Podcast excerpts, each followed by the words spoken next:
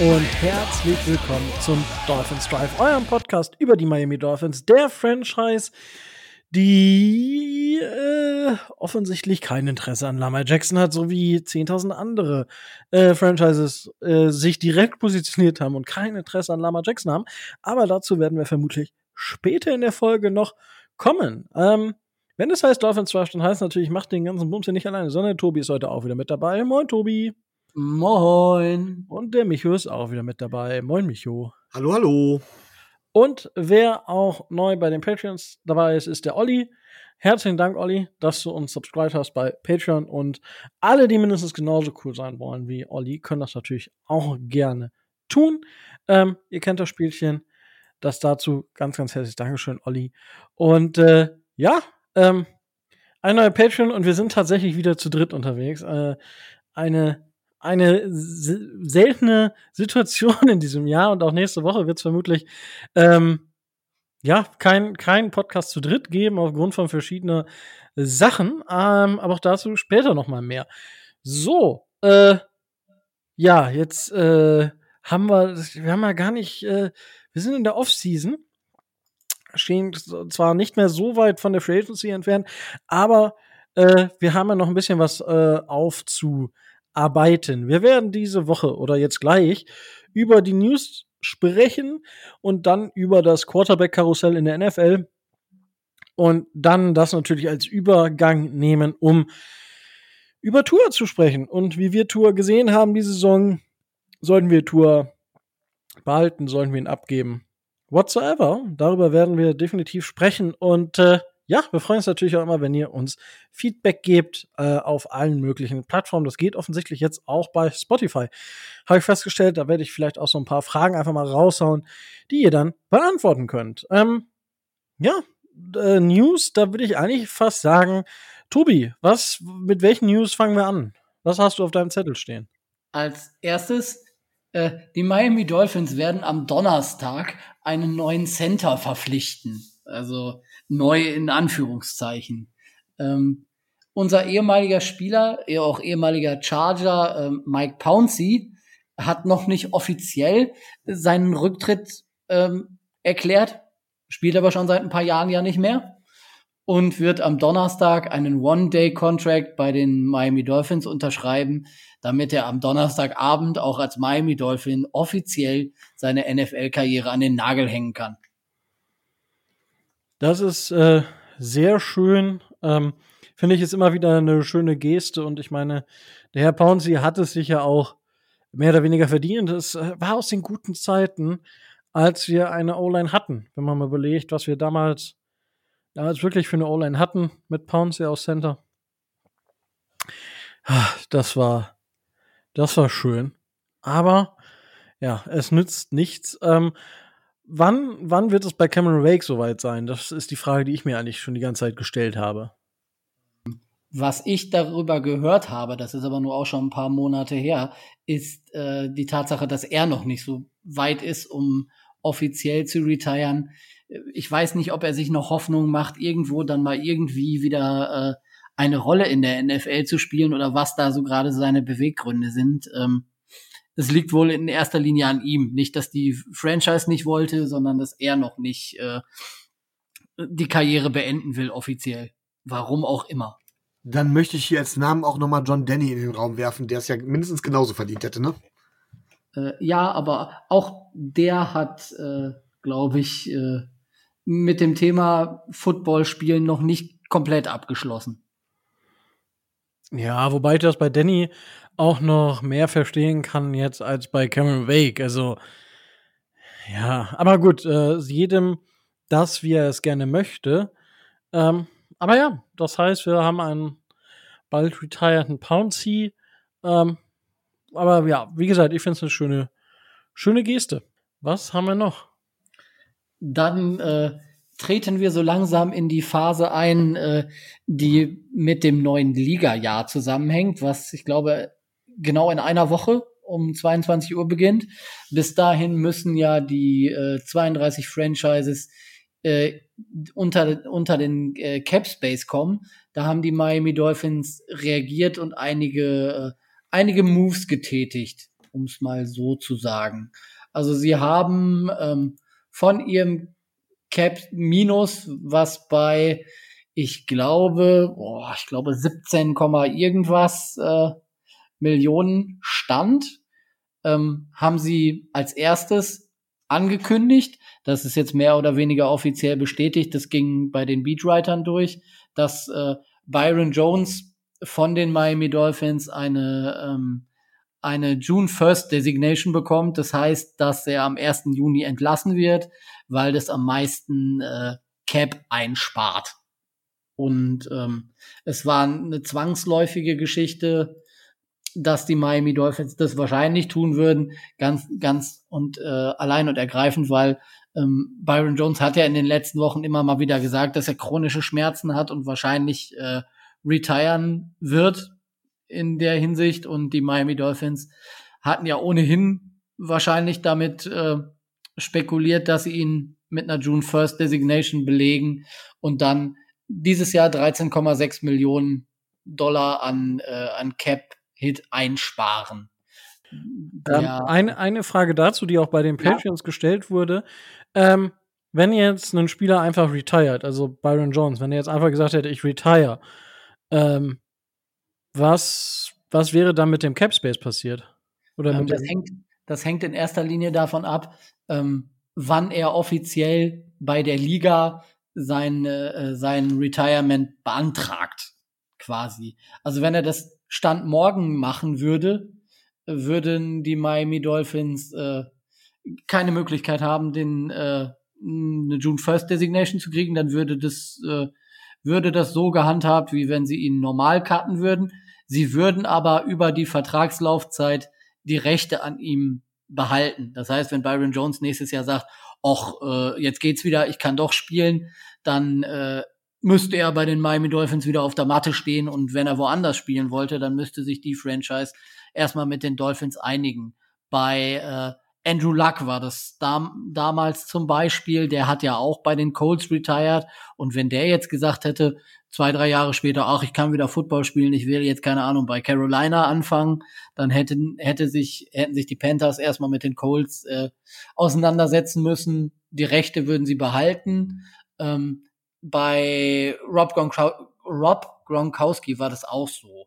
Also der hat ja erst äh, bei den Patriots, glaube ich, äh, retired, ist dann zu den, zu den Buccaneers gegangen und die mussten sich dann miteinander auseinandersetzen.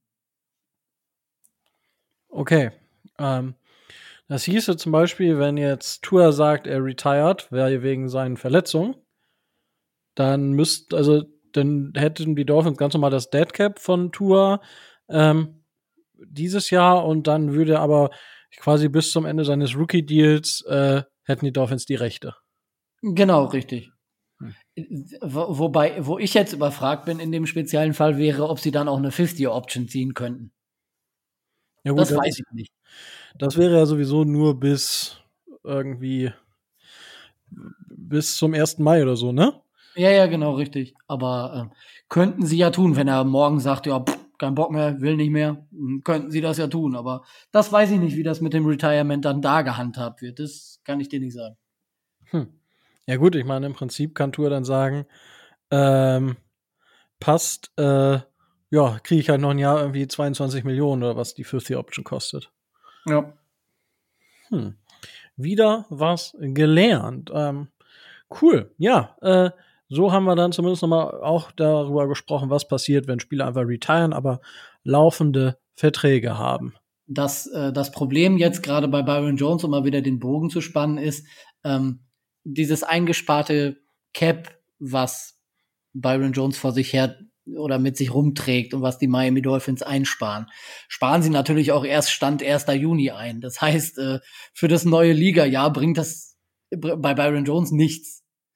Man kann also davon ausgehen, dass die Miami Dolphins planen, entweder diese, dieses massive Mehr an äh, Cap Space, was sie dann bekommen, entweder ab Juni in andere Spieler zu investieren. Die Möglichkeit hätten sie ja. Oder dass sie planen, das Geld nicht auszugeben und dann fürs nächste Jahr äh, mit rüberzunehmen, zum Beispiel. Dass die Möglichkeit besteht. Aber rund um Nachdraft, vor der Saison, Preseason, ähm, könnte man davon ausgehen, dass vielleicht der ein oder andere Trade äh, von den Dolphins noch forciert werden könnte, wenn sie dann mit 13,6 Millionen oder äh, was ich eben gesagt habe, mehr dann äh, handlungsfähig blieben. Das immer für den Hinterkopf.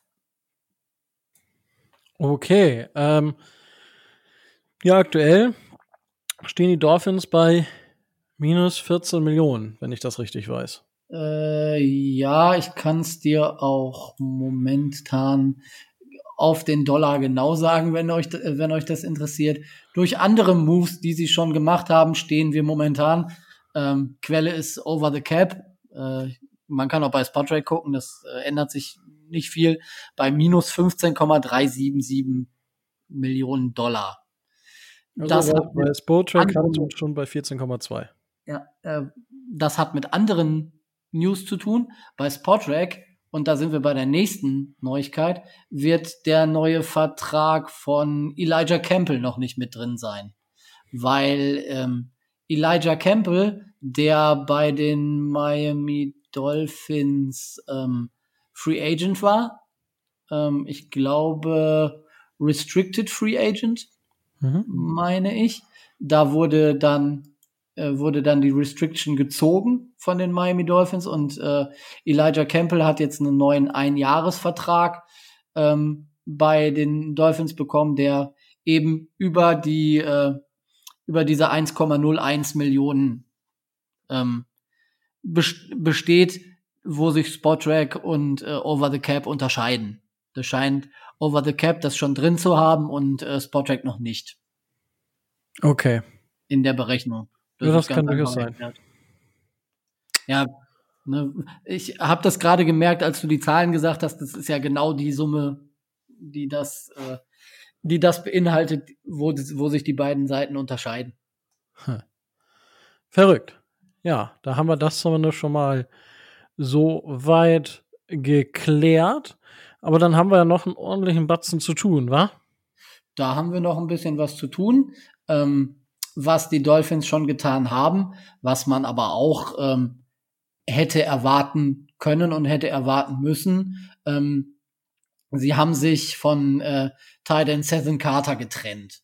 Ähm, der hat keine große Rolle in der letzten abgelaufenen Saison gespielt bei den Dolphins, hatte aber einen, einen Cap-Hit für dieses Jahr von äh, knapp 2,5 Millionen Dollar ohne Dead Cap.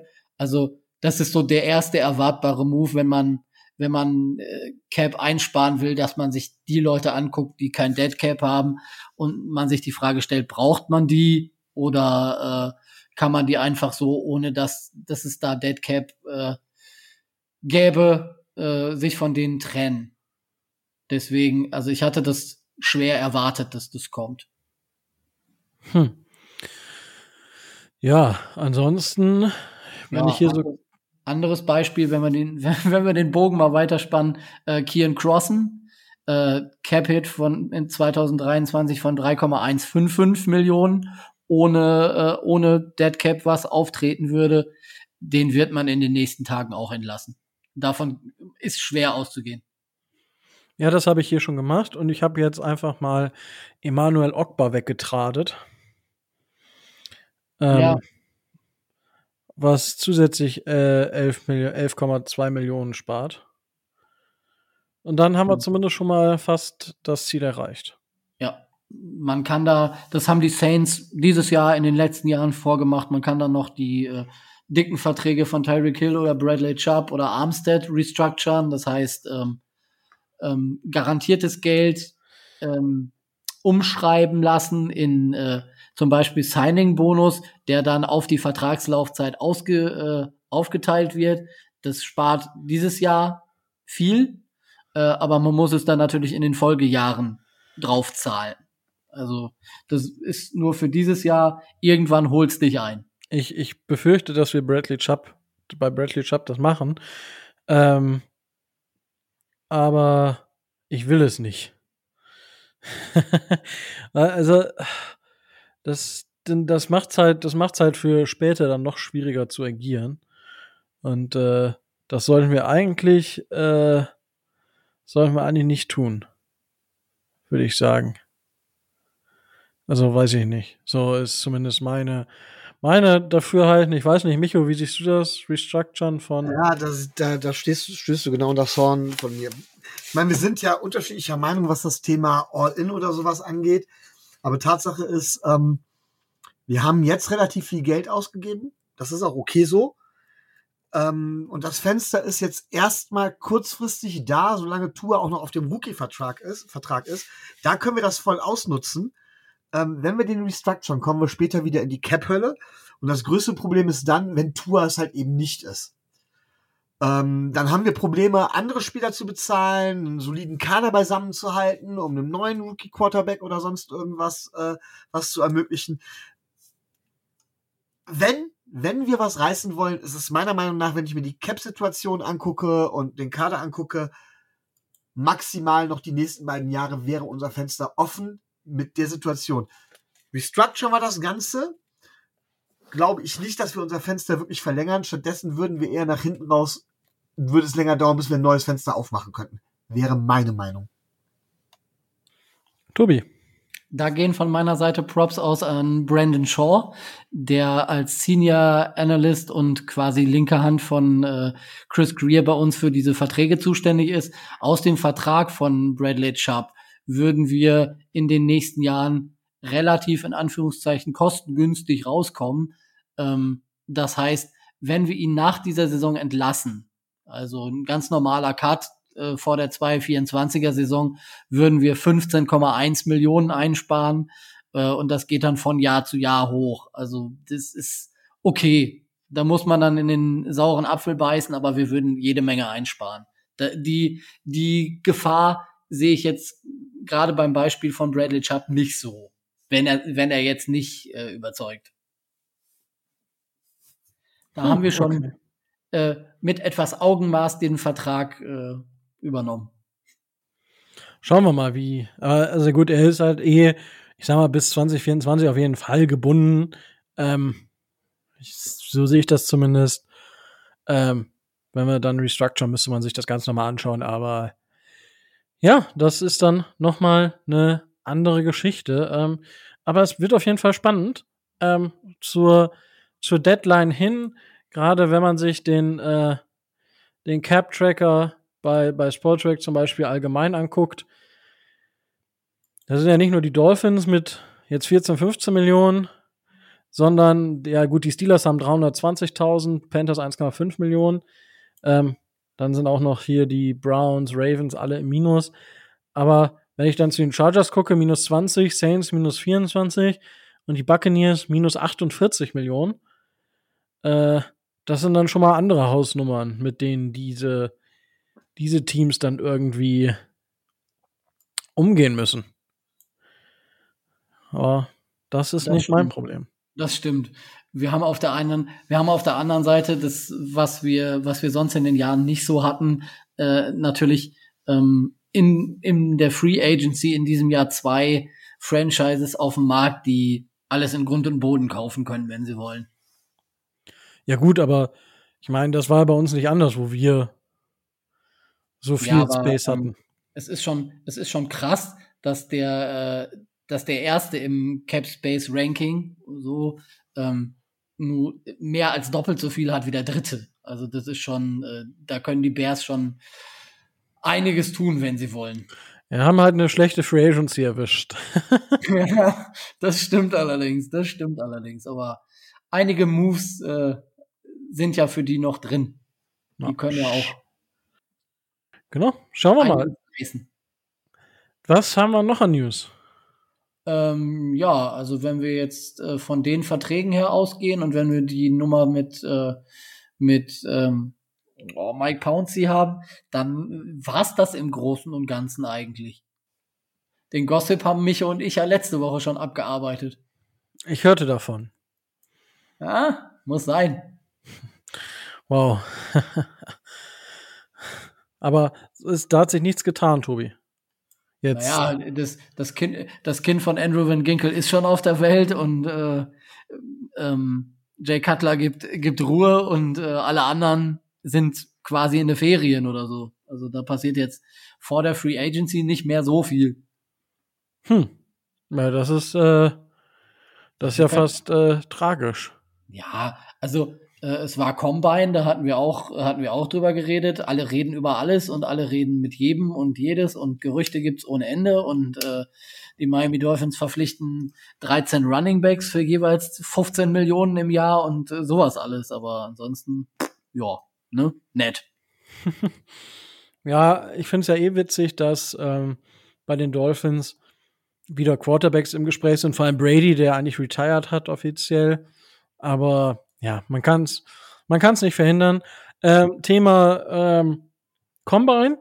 Jeder, der mal so ein bisschen so eine kleine krasses Geschichte äh, hören will oder sich anschauen will, der O-Liner Andrew Forhees, ähm, oder Forhees, whatsoever, ähm, hat sich bei dem, ich glaube, es war der ähm, Three-Cone-Drill, aber ich bin mir nicht sicher, ähm, das Kreuzband gerissen hat am nächsten Tag aber noch beim Benchpress mitgemacht und hat einfach die meisten Benchpress gedrückt, 38 mal 100 Kilo oder 120 Kilo, 100 Kilo sonst glaube ich, hat er in die Luft bewegt. Auch äh, eine coole Geschichte, anstatt einfach zu sagen, ja okay, bin verletzt, schön mit Öl, ähm, hat sie einfach gemacht, okay, aber eine Handelstange nach oben drücken geht immer noch. Coole Geschichte. Und äh, ja, allgemein gab es so ein paar Probleme mit einer Uhr beim Combine, die für ein paar komische Zeiten gesorgt hat.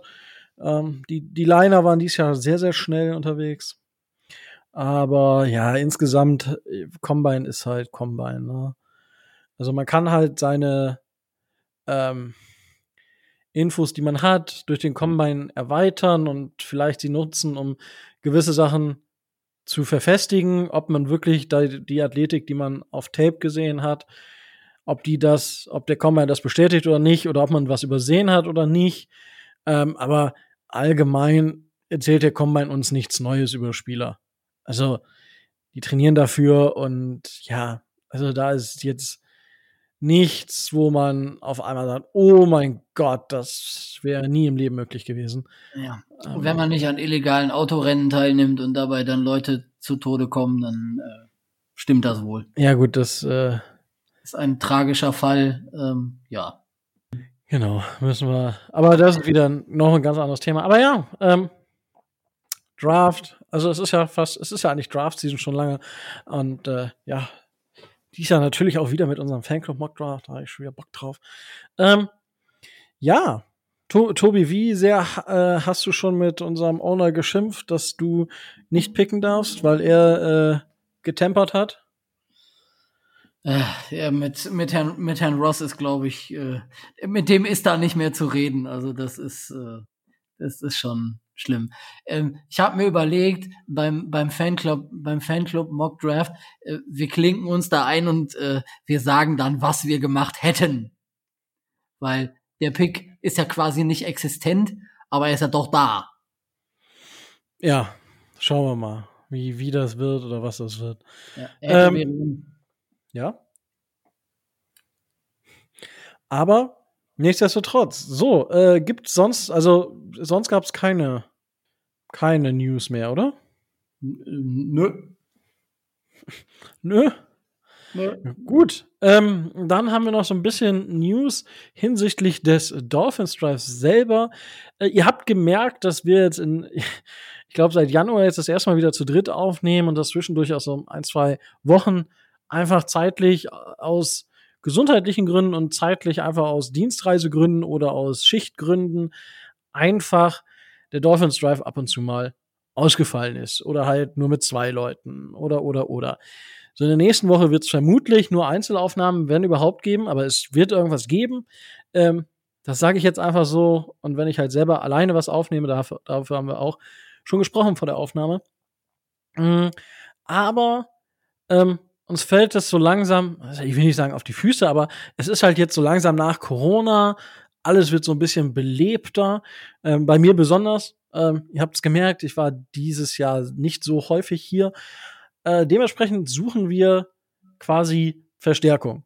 Ähm, also wir sind jetzt nicht festgelegt, wir würden einfach unser Team ganz gerne erweitern, weil wir sagen, hey, wir sind zu dritt und ich, ich glaube, wir sind mit Abstand, mit Abstand irgendwie die, die kleinste Gruppe im Kreise, im Kreise der, der Fan-Podcasts, wenn ich manchmal höre, dass manche so eine Redaktion haben von 15 Leuten oder whatsoever.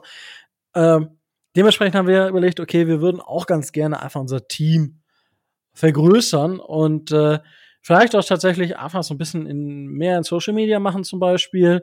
Also wer da Bock drauf hätte oder halt einfach auch hier zum Mitpodcasten, vielleicht auch einen Podcast danach noch bearbeiten kann, schneiden kann, ähm, wäre das natürlich auch von Vorteil. Oder wer halt einfach mal das ähm, Podcasten ausprobieren möchte, also wir sagen ja auch immer, ihr könnt gerne als Gast oder als Gästin einfach mal vorbeikommen und so würden wir es tatsächlich auch machen. Also wir würden jetzt nicht sagen, hey, wir nehmen jeden, der, der kommt, sondern das muss halt einfach auch so passen und würden dann halt einfach auch mal so ein paar Probeaufnahmen machen und so weiter und so fort. Und ja, schreibt einfach Tobi, mich oder mir oder äh, auf Twitter irgendwo, schreibt uns einfach an und äh, dann schauen wir einfach mal, ähm, ja, was, was, was ihr euch vorstellt, was wir uns vorstellen. Man, ich habe jetzt schon mal so ein bisschen was gesagt. Ich, ihr kennt den Dolphins Drive. Ich meine, wir sind jetzt, wir werden dieses Jahr vier Jahre alt. Holy shit. Ähm, ja, nach vier Jahren zu dritt, äh, ja, ist, ist so, so ein bisschen Zuwachs vielleicht nicht verkehrt. Und genau, das ist das, äh, was wir noch an News vom Dolphins Drive haben. Und ja, das wollte ich loswerden. Ich weiß nicht, Tobi, Micho, ihr könnt natürlich auch noch was dazu sagen, wenn ich jetzt was Fundamentales vergessen habe. Ja, würde ich ganz gerne. Also es ist tatsächlich so, ähm, du hast es gerade eben deutlich gesagt, wir brauchen Unterstützung auch zum Podcast, auch zum ganzen drumherum. Und ähm, ist vollkommen klar, das ist ein Hobby, das ist nichts, wo man irgendwie Fame abgreifen kann oder irgendwann mal viel Kohle mitverdient oder sowas. Äh, um, um, um sowas geht's hier auch gar nicht. Ähm, ich habe schon mal gesagt, ich finde halt, ich finde halt, dass unsere Franchise tatsächlich da was Vernünftiges verdient hat in dem Bereich. Und jeder, der das genauso sieht, ist tatsächlich herzlich willkommen. Das kann sein, dass ihr glühende Miami Dolphins Fans seid. Das kann sein, dass ihr alles, was die Franchise macht, im Moment kritisch seht. Ähm, Hauptsache, ihr beschäftigt euch mit der Thematik und habt Lust, alles, was drumherum auch zu machen ist, außer dem reinen Reden, ähm, tatsächlich, tatsächlich auch mitzugestalten. Wunderbar. Ähm, Tobi, möchtest du noch was ergänzen oder? Nö, nö. Wer, wer sich freiwillig auch live mein Gelaber anhört, dem äh, sei schon mal vorab Dank. ja, aber to Tobi lernt auch noch die Technik. Dann haben wir auch alles zusammen. ja. ja. Er weigert sich auch seit vier Jahren. Das ja, auch, wahrlich. Können wir auch nicht weiter so äh, stehen lassen. Aber ja, wenn ihr Bock habt oder sagt, hey, ähm, euer nicht existent, quasi non-existenter Social Media Auftritt, den solltet ihr auf alle Plattformen erweitern. Ähm, also ich denke, wir sind dafür vieles offen, aber was neue Ideen und genau, alles wir sind noch gar nicht auf TikTok, ne? Was? Wir sind noch gar nicht auf TikTok. Wir sind noch nicht auf TikTok. Ich, ich habe schon mit dem Gedanken gespielt, muss ich sagen. Ähm, ja, sowas oder Instagram oder halt so grundsätzliche Grafiken raushauen ähm, und die für den vor allem deutschen Markt natürlich zur Verfügung stellen. Oder, oder, oder. Also wir, ich denke, wir sind da alle sehr, sehr offen für, für neue Ideen. Der Kern ist sicherlich der Podcast. Alles drumherum ist, ist Zusatz. Und ja, wenn ihr Bock habt, irgendwie was zu tun oder zu lassen, meldet euch einfach. Gut. Ähm, ja, das, das sei dazu gesagt. Ähm, nicht ganz vier Jahre ist unser Quarterback bei uns, ja. Was für eine Überleitung. Ähm, und da die Kollegen ja letzte Woche ohne mich über die Offense gesprochen haben und das sehr, sehr gut getan haben, mh, mm, sprechen wir diese Woche über Tua Tango Vai Loa. Ähm, Oder Micho, wolltest du erst über das Quarterback-Karussell sprechen? Hatte ich das zuerst verstanden, aber wir können es jetzt gerne auch andersrum machen. Warte Nico, mal. du bist der Anker. Du entscheidest. Aber okay, wir, ma nee, wir machen erst das Quarterback-Karussell, Weil wir weil, dann hinterher sagen können, warum wir die ganzen Leute alle nicht brauchen. na, das, das gar nicht, aber das Quarterback-Karussell ist ja quasi ähm, sowas wie das Roundup und das kommt ja auch immer vor dem eigentlichen Thema. Ja, ich bin manchmal schon Oh. ein ziemlich, ziemliches Brain, ne? Superbrain. Richtiger Superbrain-Kandidat. Ähm, ja, das Quarterback-Karussell beginnt sich zu drehen. Ähm, und ich glaube, der erste Stein, der gefallen war, ist der Vierjahresvertrag über 150 Millionen US-Dollar von Derek Carr bei den New Orleans Saints, wenn ich richtig informiert bin, Tobi. Das ist äh, richtig, äh, geht zu den New Orleans Saints. Er war ja auch bei, äh, bei anderen äh, Franchises äh, im Gespräch, aber ähm, er hat sich dann letzten Endes für die New Orleans Saints entschieden, ja. Ja, ich habe vorhin äh, vorgelesen, die New Orleans Saints haben auch noch wieder massiv jetzt ähm, Minus, vor allem, weil der Capit auch nur 7,2 Millionen dieses Jahr sind ähm, und in den nächsten Jahren halt massiv wird, wobei der Dead Cap ja erträglich ist, äh, wenn man das vergleicht. 2025 und 2026. Ich denke nicht, dass Derek Carr dann noch Quarterback sein wird, bei dem Cap-Hit, den die, ähm, den die Saints dann haben werden. Aber Micho, ähm, wie siehst du den Move allgemein? Wenn wir jetzt so ein bisschen von den Zahlen, wenn Tobi gleich möchte, kann er dazu natürlich gerne noch was ergänzen. Aber Micho, sportlich, der Move von Derek Carr zu den Saints. Also grundsätzlich halte ich Derek Carr für einen unterschätzten Quarterback.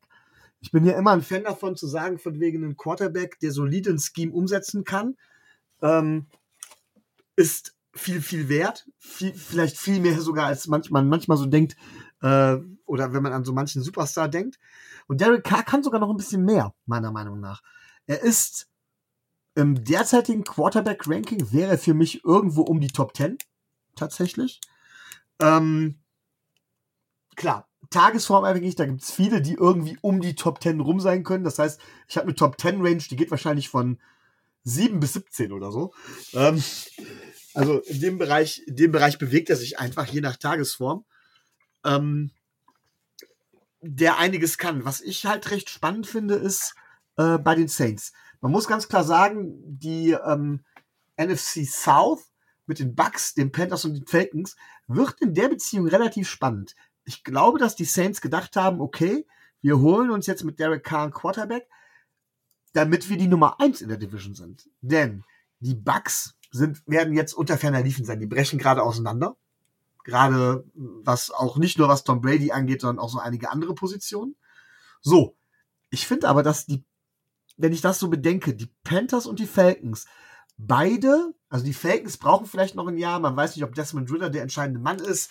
Ich glaube nicht, dass sie bei La, zu Lamar Jackson greifen werden. Und ich lasse Lamar Jackson da jetzt auch mal grundsätzlich raus, auch bei den Panthers. Ähm, aber das sind halt Teams, die sind halt alle einen Quarterback davon entfernt, in den Playoffs zu sein. Und die Saints sind jetzt halt eben vorgeprescht, haben sich den Quarterback geholt, werden wahrscheinlich wieder so ein bisschen Cap Space nach hinten dafür schichten müssen. Ich frage mich, wann die irgendwann mal wieder vernünftig ihr Team aufbauen können. Einfach um zu gucken, dass sie in die Playoffs kommen und die NFC als vergleichsweise schlechte Conference im Moment. Wenn man da in den Playoffs ist, kann das weit gehen. Und äh, man hat oft genug gesehen, wozu so ein Run führen kann. Die Frage ist, schätzen die Saints ihren, ihren Kader realistisch sein? Ich glaube, dass sie ihn ein bisschen zu gut sehen. Aber der Move, Derek Carr zu sich zu holen, ist auf jeden Fall ein Move, der die Saints deutlich besser in meinen Augen macht. Mich, äh, Tobi, was meinst du dazu? Sehe ich äh, ähnlich, aber ähm, deutlich besser sehe ich sie jetzt äh, sehe ich sie jetzt nicht. Also äh, ich sehe das so, dass der ähm, das Roster, den die Saints sich da zusammengebaut haben, sie sich offensichtlich ganz woanders sehen, als, äh, als ich sie sehe. Was sein kann, ist, dass die, äh, dass die äh, NFC West sind, die, ne? In der sie die South? South, in, äh, sorry, in der sie momentan spielen, wie Micho das schon gesagt hat, sicherlich äh, nicht so gut in der Spitze ist, dass sie da eine Möglichkeit haben, als erster eventuell in die äh, in die Playoffs einzuziehen. Aber für mich äh, war es das damit dann auch schon. Also sie sind für mich jetzt kein äh, kein Contender, den ich zutraue, mehr als ein Playoff-Spiel zu machen, auch mit Derek Carr nicht, weil Micho, das hast du ganz gut indirekt angedeutet, ähm, was Derek Carr neben dem Team der Saints fehlt, ähm, ist die Konstanz und äh, das wird er auch äh, in New Orleans nicht abschütteln können und äh, ich kann mir nicht vorstellen und ich weiß, ihr könnt mich dann in neun Monaten dagegen irgendwas nageln, aber ich kann mir nicht vorstellen, dass es mit Derek Carr so viel besser wird. Ja, vor allem, also dadurch, dass sie sich ja über Jahre hinweg jetzt einfach auch so selbst gegeißelt haben, wenn man das so sagen möchte, ähm, haben die kaum Spielraum und versuchen das jetzt krampfhaft immer zu verlängern, obwohl es da eigentlich keine Verlängerung gibt. Für mich gehört einfach bei den, bei, bei den Saints, die müssten einfach mal einen klaren Cut machen. Ähm, wobei, vielleicht spielen sie jetzt ein Jahr gut oder zwei Jahre und dann das dritte Jahr sind sie richtig schlecht, haben den First Overall Pick und äh, picken ähm, Arch Manning. Oh, ja. Was denn? Ja, der Arch Manning-Hype. Du, ich bin schon seit, seit Jahren auf diesem Hype. Seit Jahren schon drauf. Ja? ja. Äh, seit der Grundschule. Quasi, ja. Äh, und äh, ja, aber Archie Manning hat ja bei den Saints gespielt. Dementsprechend, äh, ja, könnte ich mir schon vorstellen, wäre ziemlich witzig. Aber ich, ich weiß es nicht. Ich glaube, ja, sie können dann die Nummer 1 der NFC South werden. Ähm, aber holy, also das ist halt, ja, was ist das? Also in der Division muss, bist du halt der Einäugige unter den Blinden, wenn du die gewinnst. So vom aktuellen Stand. Ja, man weiß ja nicht, ob da noch was passiert. Aber ja, come on. Also, das ist halt, äh, ja. Ich verstehe es nicht so ganz. Also ja, es ist schon, man kann sich eine ne Logik herleiten, aber die ist für mich doch arg weit weg. Wenn ich ehrlich sein soll.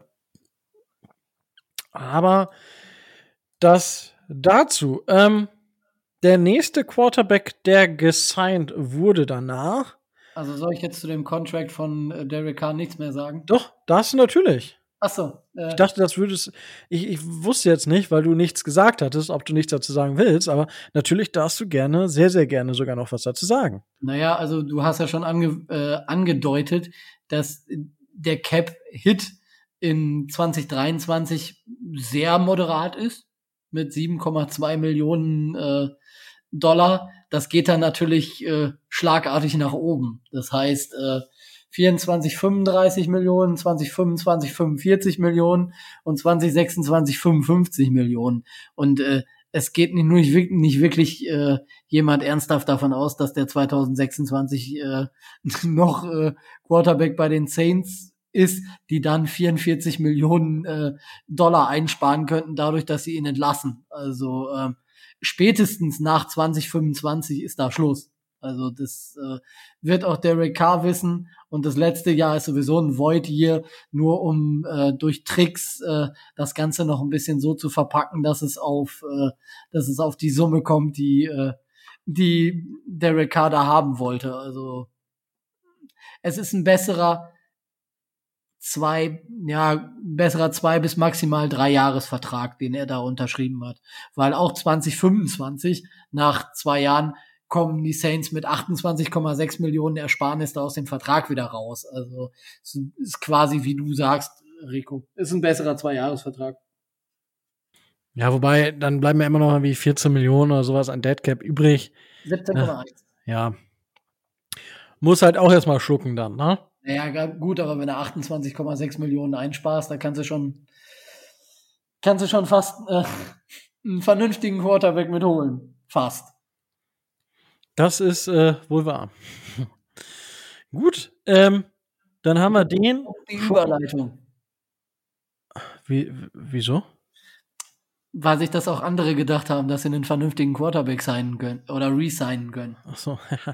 ja, weil äh, wir gehen das jetzt einfach mal zeitlich durch. Der nächste, der den Vertrag unterschrieben hatte, war Geno Smith. Einen Dreijahresvertrag, der 75 Millionen schwer ist, aber 30 Millionen Incentives beinhaltet. Ähm, bin gespannt, wie die genaue Struktur aussieht, ähm, was äh, die Incentives angeht.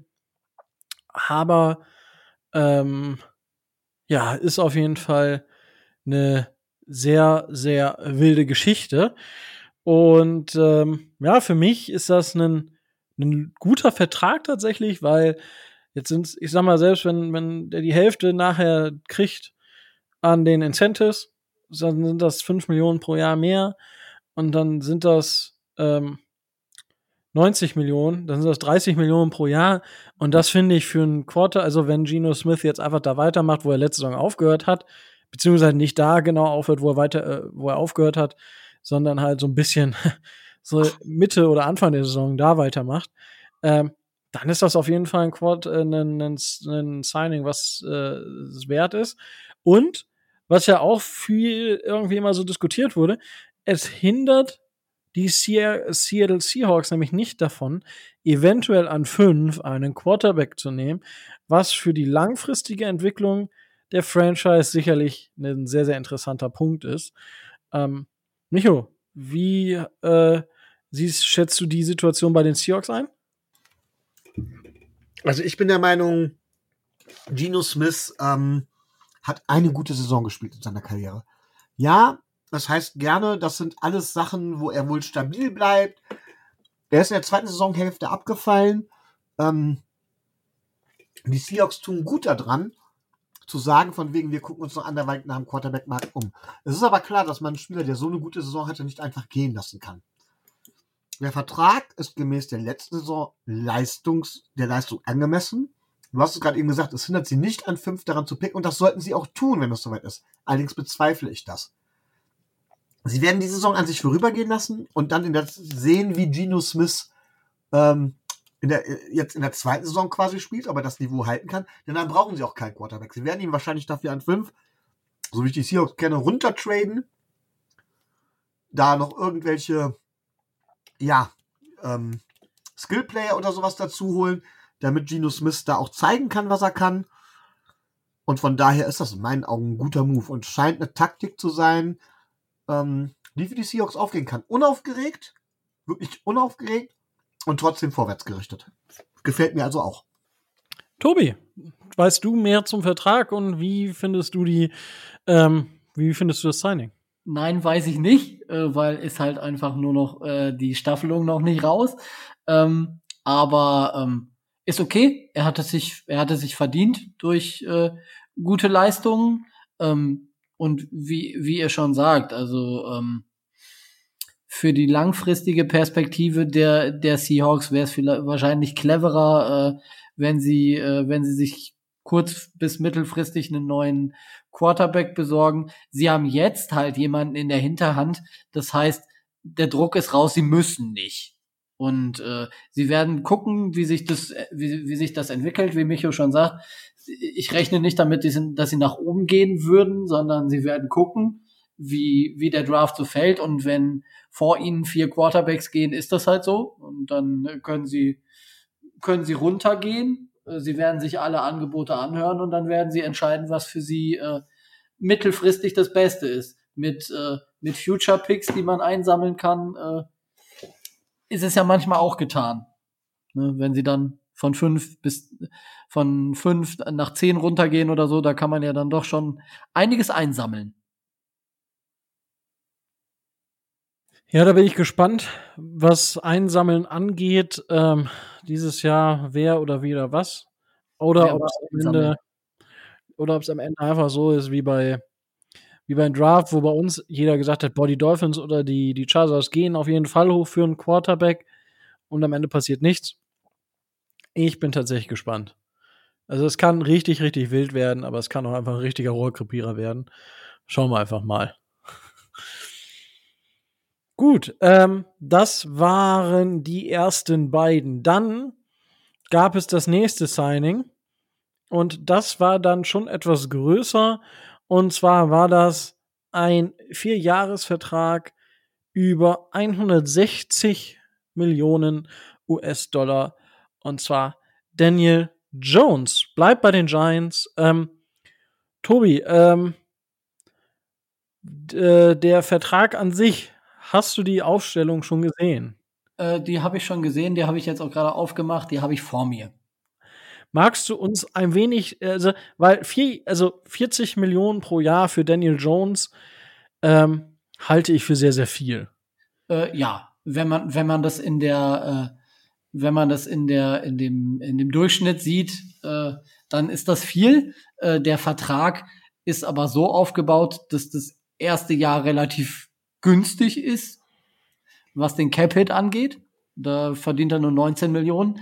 Das Problem an der Sache ist Jahr 2, 2024. Da ist der Cap-Hit bei 45 Millionen und das Dead Cap immer noch bei 63 Millionen.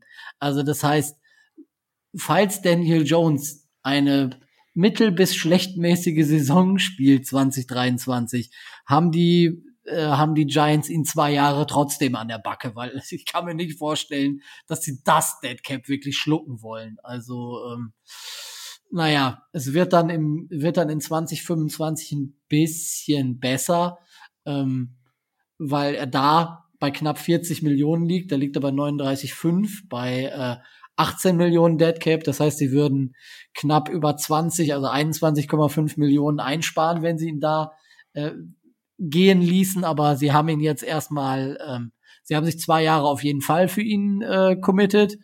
Und äh, das dritte Jahr wahrscheinlich, ähm, dass er das vierte Jahr kriegt, 2026, ähm, da würde er 56,5 Millionen verdienen. Bei nur 9 Millionen Dead Cap ist es aus meiner Sicht quasi ausgeschlossen, dass er äh, mehr als drei Jahre kriegt. Das halte ich für halte ich für unsinnig, äh, dass äh, die dass die Giants äh, nach 2025 oder vor 2026 ähm, sich überlegen, ja, ein Daniel Jones ist uns 56,5 Millionen Dollar wert. Das kann ich mir nicht vorstellen. Ähm, wer weiß, wer weiß. Was ja, andere bis dahin verdienen ne, mal gucken, was er für, was er für Entwicklungssprünge noch macht, aber äh, kann ich, glaube ich nicht. Das kann ich mir nicht vorstellen. Was, was ich auch interessant finde, also es ist Base 160 Millionen, also die vier Jahre 160 Millionen. Und er hat ähm, 70 Millionen Available Incentives, also 70 Millionen Incentives, die in dem Vertrag stehen, von denen er aber maximal 35 Millionen ausgezahlt bekommt. Das heißt, er hat quasi einen bunten Laden an Süßigkeiten und darf die Hälfte, nach der Hälfte darf er dann nichts mehr von den Süßigkeiten essen, so ungefähr, wenn er 35 Millionen erreicht hat. Aber PFT hat dort, also Pro Football Talk, ich habe das jetzt gerade auf, wenn die das richtig durchgerechnet haben, würde er von den 35 Millionen, die er maximal ausbezahlt bekommen könnte, wenn er so spielt wie letztes Jahr, 12,25 Millionen, also nochmal 3,06 Millionen pro Jahr mehr verdienen. Sollen wir das Fass aufmachen und dazu einen Satz sagen? Darfst du gerne. Ähm, die Incentives sind nämlich so aufgeteilt, dass es Incentives gibt, die LTE sind, likely to be earned, also ähm, an Bedingungen geknüpft, die er wahrscheinlich äh, erfüllen wird. Und äh, es gibt auch den anderen Fall, non-likely to be, to be earned. Das sind dann, also dafür müsste er eine herausragende äh, Saison spielen. Das ist eher unwahrscheinlich, dass er die bekommt. Also, ähm, also ein likely wäre zum Beispiel fünf Passing Touchdowns und unlikely wären 50. 60. Ja, ja ne? sowas um den Dreh. Also ähm, diese Incentives, die likely to be earned sind, ähm, werden auch vor der Saison in das Cap mit, in den Cap Hit mit eingerechnet. Diese Incentives, die non-likely to be earned sind, wenn sie die trotzdem erreichen, muss die Franchise nachzahlen, in Anführungszeichen. Ja. Das heißt, es wird dann im Nachhinein vom, äh, vom Cap abgezogen. Oder eben, wenn die doch nicht geearnt würden, werden, wird das Geld gut geschrieben, richtig? Genau, richtig. Ja, das ist alles, äh, alles sind ziemlich wilde Verträge irgendwie. Also kommt mir zumindest so vor. Ja. Ähm, ja. Vertragswesen in der NFL ist ähm, sehr diffizil und man muss sich da echt äh, autodidaktisch reinfuchsen und hat immer noch nicht alles, äh, immer noch nicht alles gesehen. Das ist schwierig. Ja, to Tobi, danke erstmal für die, äh, für das Erklären dieses Vertrages. Ähm, wie siehst du das sportlich? Also ich halte, ich halte Daniel Jones für nicht so gut, wie es der Vertrag äh, äh, einen glauben macht. Also ich finde ihn etwas überbezahlt. Er darf mich gerne sportlich eines andere, eines Besseren überzeugen. Äh, NFC Quarterbacks können meinetwegen gerne äh, zeigen, dass sie das Geld wert sind. Bei Daniel Jones glaube ich es noch weniger als bei Derek Carr, ehrlich gesagt. Okay, Micho, wie ist denn deine Einschätzung und was sagst du zu dem Vertrag? Also grundsätzlich weiß man ja, dass ich äh, Daniel Jones eher gerne mag. Ähm, ich halte ihn tatsächlich auch für unterschätzt. Er ist jetzt kein absoluter Spitzenquarterback. Derek Carr ist in meinen Augen der bessere Quarterback. Aber ich halte ihn auch nicht so schlecht, wie viele ihn machen. Ähm, er hat gezeigt, dass er, das ist eine ganz wichtige Eigenschaft, dass er ein Team führen kann. Ähm, Brian Dable hat natürlich gezeigt, dass er mit einem Quarterback wie Daniel Jones umgehen kann. Und die Giants haben halt den, ja, ob es ein Fehler war, weiß ich nicht, aber die Giants haben halt ganz klar gesagt, von wegen nach den vorherigen Leistungen ziehen wir die 50-Option nicht. Ja, und dann hat Brian Daniel mal gezeigt, was man eben aus, aus, aus Daniel Jones rausholen kann. Und es ist halt eben nicht so, dass es nur rein das System war, was, was Daniel Jones da geholfen hat. Daniel Jones hatte kaum Supporting Cast und er hat dementsprechend relativ gut gespielt. Ich habe schon mal die These geäußert und ich wiederhole die gerne. Meiner Meinung nach hat Daniel Jones auf einem ähnlichen Niveau gespielt wie in Aaron Rodgers. Zumindest was die letzte Saison angeht. Soweit ich das im Kopf habe, wenn ich alles versuche zu berücksichtigen. So, und jetzt kommt die Frage, ist, das heißt von wegen, mh, hm, sportlich macht es für die Giants Sinn. Jetzt kommt die Sache mit dem Vertrag ja, es mag sein, dass der Vertrag im Moment etwas teuer ist, aber wir wissen alle, dass das jede, je, bei jeder Quarterback-Verlängerung mal und mal mehr wird. Und wenn Daniel Jones auch nur Ansatz, also das Niveau behält, was er gehabt hat, kann es gut sein, dass in zwei Jahren jeder von einem Schnäppchenvertrag wiederum redet. Wissen wir natürlich nicht. Ähm, man muss auch sehen, Tobi hat es richtig gesagt, welchen Entwicklungssprung Daniel Jones macht, was man jetzt noch ihm an äh, zur Seite stellen kann, um ihn wirklich dann nochmal richtig zu bewerten. Ähm, das ist halt das ganze Schwierige. Daniel Jones ist keiner, der das Team alleine tragen wird. Definitiv nicht. Ähm, er braucht einen besseren Supporting Cast. Sind die Giants dazu in der Lage? Das, da stellt sich die große Frage. Ich glaube, dass es der Vertrag halt nicht nur schwierig macht, sondern sehr, sehr schwierig macht. Und von daher finde ich den Vertrag zu teuer. Aber nicht wegen der Leistung von Daniel Jones, sondern wegen dem ganzen Drumherum. Puh, ich weiß es nicht. Also, ich finde Daniel Jones, also, nee, 10 Millionen weniger pro Jahr, hätte man drüber reden können. Aber holy, also, wenn man sich jetzt blanke Zahlen anguckt, sind das in 18 Spielen 17 Touchdowns, ja, bei nur 6 Interceptions, fair. Er hat aber 8 Big-Time-Throws. Das entspricht 1,4 Prozent. Ähm, bei das, das ist halt, das, das ist nichts. So, das, das ist so, das ist noch weniger als Tour hatte. Ähm, wenn wir da 1,4 Prozent, das, das ist halt, das ist nur Matt Ryan ist, glaube ich, schlechter gewesen, was, was da PFF-Daten angeht. Und das ist halt schon richtig, richtig, richtig bitter. Also, ja, aus Sicherheitsspielen ist das eine Thema, aber er hat halt überhaupt, also er hat, man hat ihn im Laufspiel ein bisschen besser eingesetzt. Das ist halt das, was, was gut war. Aber das ist halt so ein, ich, ich, ich, der hat für mich nichts, was ihn auszeichnet. Also, nichts. So, ich, ich, wenn, wenn mir jetzt einer sagt, Daniel Jones und sag mal was zu dem, würde ich sagen, ja, er ist halt da, ähm, spielt Quarterback und spielt das halt auf einem maximal durchschnittlichen Niveau. Ähm, also ich bin da halt absolut kein Fan von. Das ist halt, also, keine Ahnung. Das ist für mich viel, viel, viel zu wenig, als das, ja, weiß ich nicht, als, also, nee, komme ich, komme ich einfach überhaupt nicht mit klar, dass, dass so ein Spieler so einen Vertrag bekommt. Und äh, ich meine, wir können, wir werden ja auch gleich noch über Tour sprechen. Ähm, da bin ich mal gespannt, wie wir da die Situation sehen.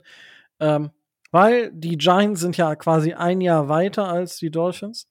Und die, die Giants haben ja letztes Jahr die Fifth Year Option nicht gepickt und bezahlen jetzt so einen Vertrag. Holy moly, das ist wild. Ähm, aber ja, also für mich ist es, ja, weiß ich nicht. Für mich ist es absolut, absolut nicht greifbar, wieso, weshalb, warum. Aber gut, äh, ich muss vielleicht auch nicht alles verstehen. Ähm, dann würde ich jetzt sagen, ähm, gibt es noch zwei Quarterbacks, die so ein bisschen den Markt ähm, dominieren, beziehungsweise in aller Munde sind, sagt man ja so schön. Und das sind äh, Aaron Rodgers und Lamar Jackson. Tobi, du darfst ja aussuchen, über wen wir zuerst sprechen. Wir, wir, können über die, wir können als erstes über die muntere Reisegruppe sprechen. Also als ich das gestern auf Twitter gelesen habe, habe ich gedacht, ich werde wahnsinnig. Sehr gut. Ähm, also, die muntere Reisegruppe ist, Tobi? Ähm, quasi alle, die bei den, äh, bei den New York Jets irgendwas zu sagen haben. Ähm, Trainer, General Manager, äh, ich glaube Quarterback Coach war auch dabei und was weiß ich nicht, wer noch alles. Ne, also die haben sich alle nach in, in so ein Flugzeug nach Kalifornien gesetzt und äh, treffen sich mit Aaron Rodgers. Ich glaube fünf oder sechs Mann. Äh, ja, der, der äh, ne, ja, Nathaniel oh. Hackett ist natürlich auch dabei. Natürlich, aus klar. Gründen. OC, klar. Ne, also alle quasi. Jeder, der da irgend auch nur in irgendeiner Art und Weise irgendwas offensiv und generell zu sagen hat, sitzt jetzt, äh, äh saß da in Privatflugzeug natürlich. Ist ja klar klein kann die Maschine nicht gewesen sein. Wir mussten ja genug Leute rein. Also es ist, äh, es ist ein Wahnsinn. Ja, ähm, und was haben die da gemacht? Ja, die Jets haben sich mit äh, Aaron Rodgers oder haben sich mit Aaron Rodgers getroffen und möchten einen Trade forcieren, dass äh, Aaron Rodgers ab der kommenden Saison dann bei den New York Jets die, die Geschicke leitet. Mit 39, glaube ich. Ist ja, ja. Das wird auf jeden Fall sehr, sehr interessant. Äh, Tobi, wenn der jetzt getradet werden würde zu den ähm, zu den New York Jets. Zu den New York Jets, ja. Ähm, der hat ja einen recht großen, recht großen Vertrag, wenn ich das, das wenn ich das richtig äh, weiß. Das kann man, äh, das kann man so sagen, ja. Also ähm, bei einem Trade würden ja die Jets quasi den Vertrag, den er hat, übernehmen. Äh, müssten sie ja dann erstmal zwangsläufig. Das hieße, er hat dieses Jahr geht's sogar noch einigermaßen. Also da ist der Cap Hit nur bei 31,6 Millionen. Die Frage, die Frage, die sich dann bei, bei mir stellt, ist die Tatsache, dass das Dead Cap in diesem Jahr halt immens ist und da müsste man sich irgendwie müsste man sich mit Green Bay einig werden, weil das liegt bei 100 Millionen Dollar und äh, ja äh, wäre sportlich.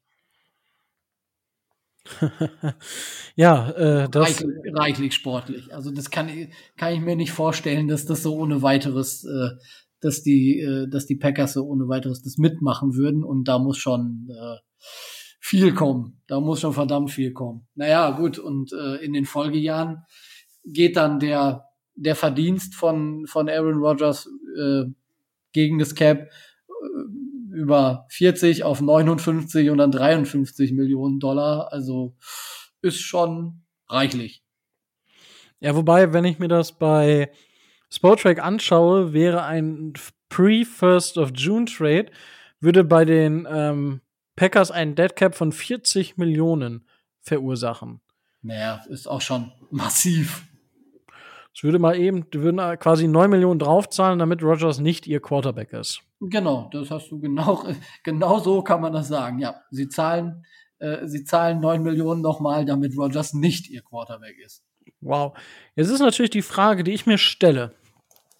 Jetzt gibt's ja so neue, also die ganzen zwei, drei neue Verträge und Rogers sieht sich vermutlich zwei, drei Stufen über dem, was da passiert. Ähm, könnte Rogers jetzt sagen, dass er einen neuen Vertrag will bei den, ähm, bei den Jets? Das könnte, das könnte er durchaus, das könnte er durchaus sagen. Ähm, es gibt ja die, es gibt ja die Möglichkeit, ähm, dass man die Verträge in irgendeiner Art und Weise dann, äh, dann wieder umschichtet oder so, aber ähm, es wird schwierig, ganz, ganz, ganz schwierig. Ähm, zum Beispiel Bradley Chubb, den wir ja äh, gedraftet haben in, im letzten Jahr, der hat ja äh, eine Contract Extension bekommen. Das heißt, die haben hinten drauf noch mal was draufgelegt, aber das Ge geht getradet. Yeah. Gedraftet haben wir den nicht. Äh, meine ich ja. Sorry, das Wort. Ähm, das wird ja bei Rogers schwierig. Der Vertrag läuft bei, bei Green Bay bis er 43 ist. Also hinten noch mal man könnte mit Void Years arbeiten, das heißt, dass man hinten einfach nochmal Jahre draufschreibt, obwohl man genau weiß, dass er die nicht spielt. Ähm, da, da würde man sich eine Möglichkeit schaffen. Man könnte, ähm, man könnte den Vertrag restructuren, das könnte man tun. Das Problem, was man bei Aaron Rodgers dann hat, ist die Tatsache, dass der in seinem Vertrag bei Green Bay einen Restructure-Bonus drin hat. Man müsste dem also erstmal drei Millionen Dollar knapp zahlen, damit man das überhaupt machen kann. Da würde man nicht drum rumkommen. Und äh, so viel, also da müsste man schon einiges, äh, einiges an Restructuren äh, und man würde voll auf die kurzfristige Lösung gehen. Das heißt, äh, man würde bewusst davon ausgehen, dass man 2023 und maximal 2024 mit Rogers geht und dann äh, in den Folgejahren ähm, Haus und Hof äh, irgendwie los wird, weil man da, weil man da dann das Dead Cap hat. Also es ist eine strategische Entscheidung, wenn die Jets sagen, wir sind in Aaron Rodgers vom Super Bowl entfernt äh, und was danach passiert, ist uns erstmal scheißegal, dann kann man das sicherlich tun, aber äh, schwierig. Ja. Ähm, Micho, was glaubst du? Also erstens, was müssten die Jets hinblättern, um Aaron Rodgers aus Green Bay loszueisen? Und zweitens, wie würdest du die Jets ansehen? Also erstmal, ähm, ich glaube, dass Green Bay tatsächlich die Jets über den Tisch ziehen würde.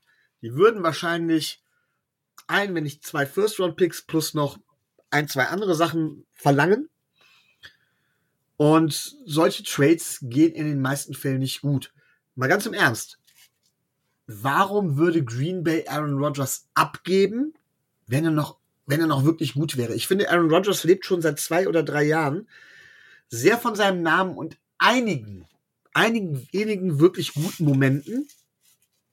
Aber dass er das Team wirklich so trägt, finde ich, ist gar nicht so. Und ich glaube, das hat man in Green Bay schon lange erkannt. Ähm, trotz allem ist Aaron Rodgers immer noch zu gut und hat natürlich immer noch ein zu hohes Standing, als dass man ihn einfach absägen könnte. Und da kämen die Jets wie gerufen und wenn jemand so verzweifelt ist, würde man ihn natürlich dementsprechend austeilen. Also mein Tipp wäre ein First Rounder, Second Rounder dieses, Second Rounder nächstes Jahr und noch zwei, drei Late Round Picks oder sowas. Dass sie dafür Aaron Rodgers tatsächlich haben könnten. Und wie würde ich sie dann sehen? Naja, die Jets haben eine hervorragende Defense, aber wir wissen selber, Defense ist etwas, was schwer über einen längeren Zeitraum aufrechtzuerhalten ist. Und das heißt, ähm, die hatten letztes Jahr ein gutes Jahr. Ob sie nächstes Jahr ein gutes Jahr haben, steht noch in den Sternen. Ähm, offensiv sind sie auch mit einem Aaron Rodgers meiner Meinung nach noch nicht so weit. Sie würden besser werden, denn Zach Wilson wird meiner Meinung nach, das dauert nicht mehr lange, aus der NFL verschwinden. Aber ein Contender wären sie nicht wirklich. Die AFC East hat das Problem, dass die Patriots mittelmäßig sind, dass die Bills im Moment oder zuletzt immer noch vorne wegmarschiert sind und dass wir auch noch nicht so wahnsinnig viel gezeigt haben, so dass die Jets sich da berechtigte Hoffnungen machen könnten. Ich glaube aber, wenn wir einen Schritt nach vorne machen, sind die, sind die, sind, sind die Playoffs für die Jets außer Reichweite. Da kommen sie dann nicht mehr hin. Und von daher, lass sie das mal machen, dann kommen sie die nächsten zehn Jahre nicht mehr in die Playoffs. Ja, gut, wobei ich würde jetzt, was die sportlichen Geschichten angeht, die letzten zwei, drei Jahre von Aaron Rodgers durchaus als erfolgreich beschreiben. Er war zweimal MVP in der Zeit. Also, so schlecht war das nicht. Und die Frage ist natürlich nachher, okay, welchen Spielraum haben die Jets sonst noch? Wen können sie sich sonst noch holen? Ähm, wie können sie alles verpacken, ähm, damit das alles Hand und Fuß hat und damit sie ja nicht nur Aaron Rodgers haben und halt ähm, natürlich den, den äh, jungen Running Back, dann haben sie Wilson auf, auf Wide Receiver, der auch jetzt ein ne gutes Rookie-Jahr hat, ja, war ja Offensive Rookie of the Year. Ähm, das passt schon, aber die haben halt auch keine, also O-Line muss man halt schauen, da muss, müssen sich verbessern. Gut, sie haben noch die, die Picks und können sich über, äh, den, die haben sie dann aber nicht mehr. Das heißt, die Verstärkung über den Draft wird auch schwierig. Cap Space wird vermutlich auch schwierig. Also da muss man halt mit der O-Line dann schauen. Und ja, die Defense wird natürlich auch, da gehe ich auch von aus, gut sein. Aber ja, also ich, ich sehe schon, dass sie eine gute Möglichkeit haben, mit Rogers was zu erreichen. Ähm, aber es ist kein Selbstläufer, so würde ich das beschreiben. Ähm, Tobi, wie würdest du das beschreiben mit Rogers und den Jets? Wenn, wenn, dann jetzt. Also wenn das, wenn das Sinn macht, dann macht es nur jetzt Sinn, wo vermeintliche Leistungsträger noch auf Rookie-Contracts äh, sitzen. Sie würden die komplette Zukunft äh, alles auf eine Karte setzen. Sie würden äh, komplett auf dieses und auf nächstes Jahr gehen und danach äh, die Sinnflut. Also wenn, wenn das nicht gut geht, dann äh, wird wahrscheinlich äh, massiver Rebuild folgen müssen mit äh, dementsprechend äh, dadurch, dass sie alles vertradet und alles weggegeben und alles an äh, Verträgen umstrukturiert haben und nach hinten geschoben haben. Äh, das wird ganz schwierig und ich würde würd sogar nicht sagen, ähm, sie sind dann die nächsten zehn Jahre kein Playoff-Kandidat mehr, sondern sie sind äh, die nächsten fünf bis sechs, sieben Jahre dazu auf Gedeih und Verderb verdammt, äh, der Bo also in Anführungszeichen der Bodensatz der NFL zu sein, weil es einfach vom, vom finanziellen Standpunkt her dann nicht mehr geht, weil irgendwann holt dich dieses äh, Restructure ein und irgendwann musst du ja deine Rookies dann auch mal bezahlen und pff, ja, es ist äh, puh. aber wenn sie das machen wollen und alles auf eine Karte setzen wollen, ähm, dann jetzt. Das kann sein, dass das gut geht, aber wenn das implodiert, dann äh, Prost Mahlzeit. Ja, gut, aber ich meine, darum geht's ja in der NFL. Halt ein Team zusammenstellen, was quasi den Super Bowl gewinnen kann. Und wenn sie gewinnen, dann ist halt, oder halt Super Bowl spielen ein, zwei Mal. Ähm, ja, aber äh, siehst, siehst, du die Jets einen Aaron Rodgers davon entfernt, äh, ein klarer Super Bowl-Contender zu sein? Gut, in der AFC ist es sowieso schwierig, aber ich sehe sie durchaus mit guten Chancen. Ähm, mit einem Aaron Rodgers, wo ich sage, okay, muss man sehen, wie der sich jetzt weiterentwickelt. Man hat bei Brady auch immer gesagt, ja, jetzt kommt er, jetzt kommt er, jetzt kommt der Abfall und es ist halt erst letztes Jahr gewesen.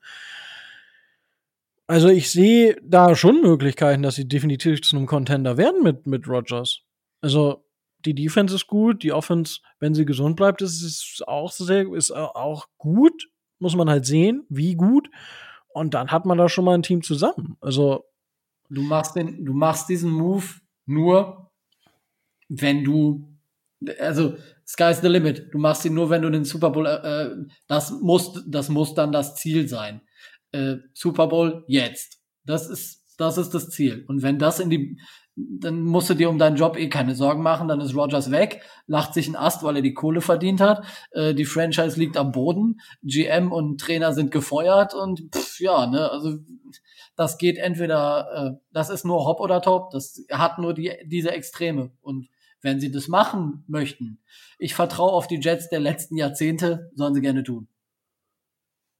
Ja, gut, ähm, kann man dann so und so sehen, aber äh, dann schauen wir mal, wie sich das so ähm, wie sich das so abwickeln wird, beziehungsweise ob die Delegation der Jets denn Erfolg haben wird.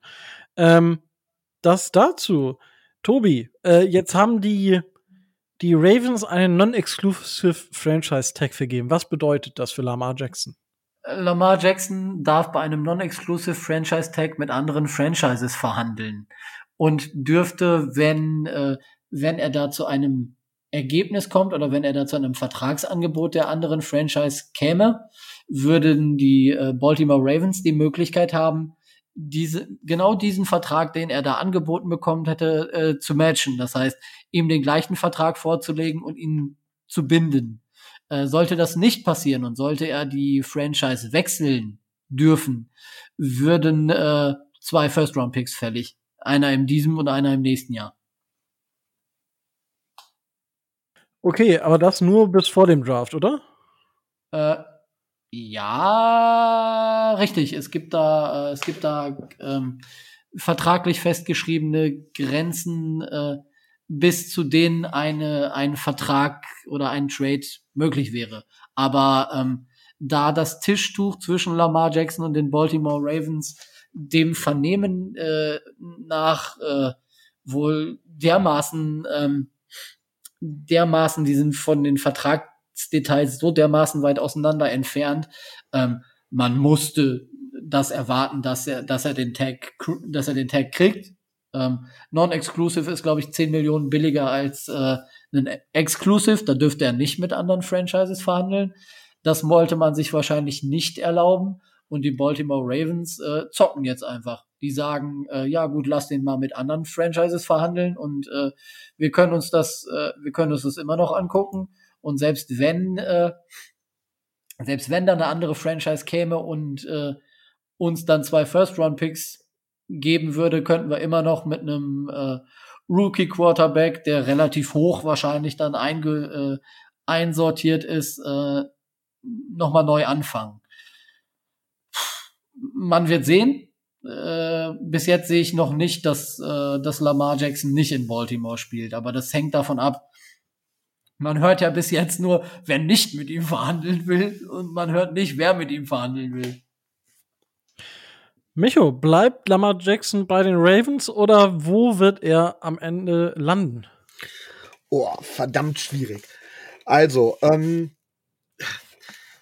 mit dem, mit dem Franchise-Tag, den sie ihm verpasst haben, haben sie den Preis ja nun ganz klar gemacht. Leute, eint euch mit ihm und ihr bekommt äh, und gibt zwei First-Round-Picks ab und, die kann man, und dann könnt ihr ihn haben. Für mich lässt das tief blicken, nicht nur, wie Tobi gerade eben gesagt hat, äh, was menschlich zwischen den Ravens und Lamar Jackson äh, äh, im Argen liegt, sondern es, ich glaube, es ist auch ein bisschen die sportlichen Zweifel. Wenn man so restlos überzeugt von Lamar Jackson wäre, und ich meine wirklich restlos überzeugt, dann hätte man das nie so gemacht. Dann wäre er auch mehr als zwei äh, First Rounder wert. Ähm, ich habe jetzt das große Problem. Ich bin ja, wie gesagt, ein bekennender Daniel Jones-Fan gewesen. Aaron Rodgers hingegen mochte ich nicht so sehr. Ich schwimme da also gegen den Mainstream und das tue ich auch bei, bei Lamar Jackson. Ich glaube nämlich auch, dass Lamar Jackson als Quarterback ähm, oft nicht so gut ist, wie er gemacht wird. Was Lamar Jackson macht, er liefert eine große Show. Und ähm, man kann um Lamar Jackson herum natürlich erstmal, zumindest eine Zeit lang, was wirklich Gutes aufbauen oder was, was Funktionierendes aufbauen. Ich glaube aber auch, dass, dass ein Team, das mit Lamar Jackson auf Quarterback spielt, äh, relativ gut beherrschbar ist. Und ich glaube, dass Lamar Jackson der Liga entschlüsselt wurde. So, das heißt, wo landet er? Erstmal, er wird überbezahlt werden.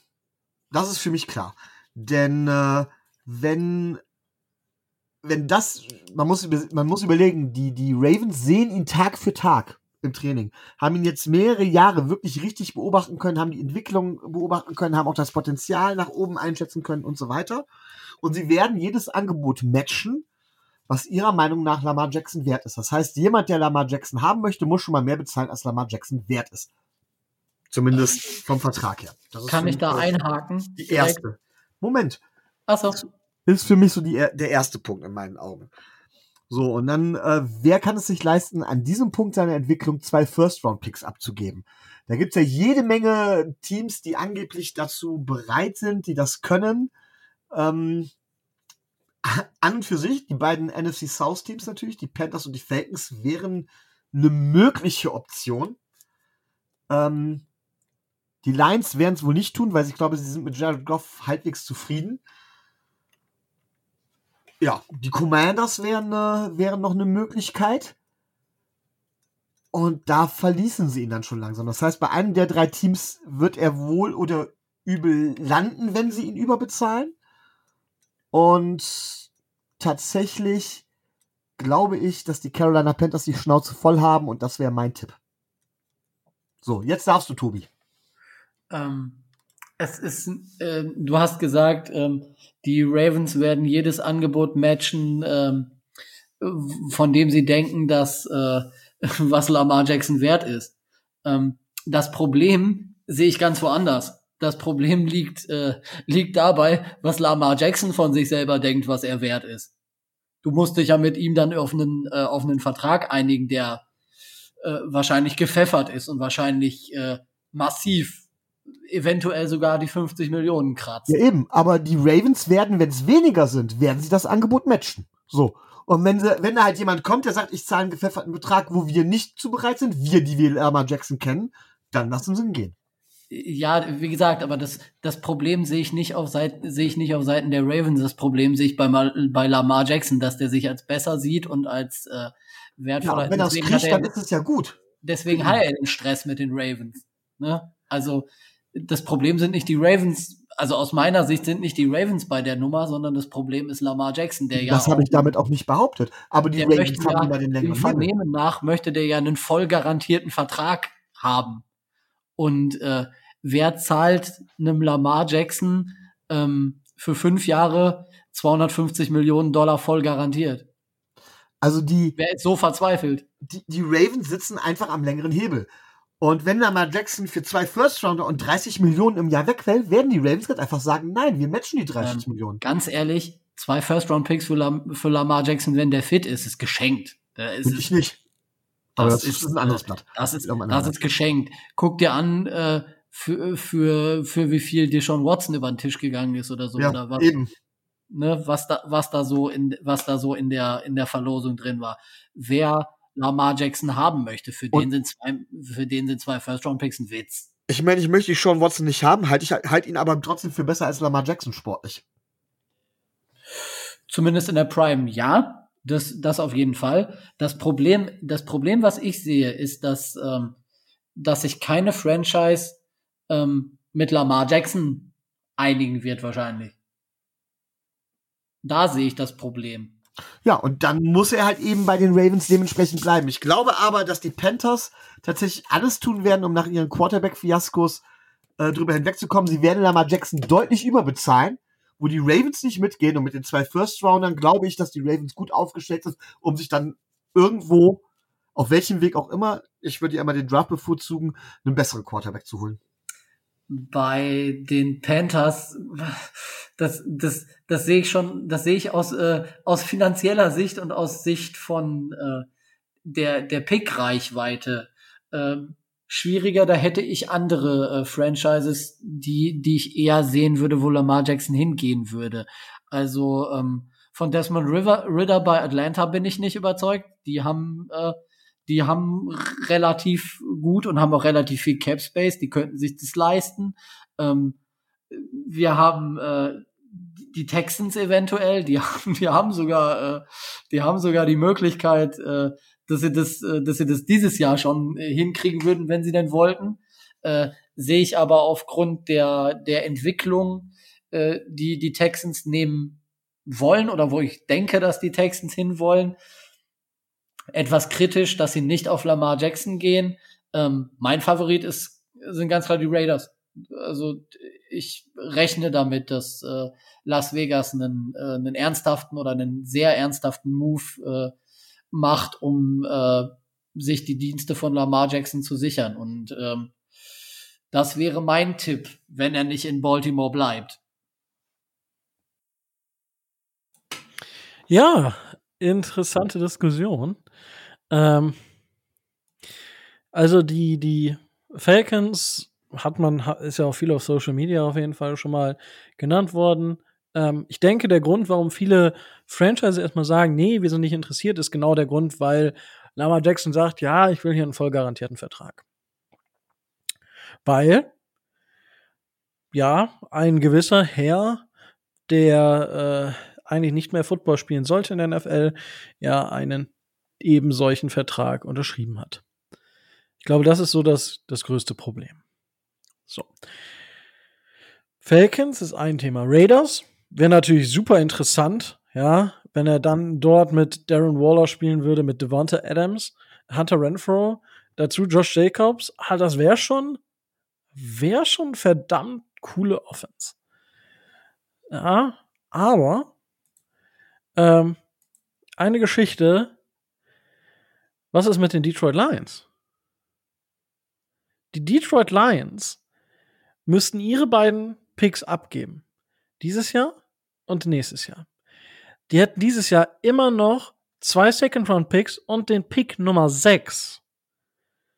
Ja, weil sie würden Pick 18 abgeben, weil das ihr eigener Pick ist. Das muss man sich auch mal überlegen.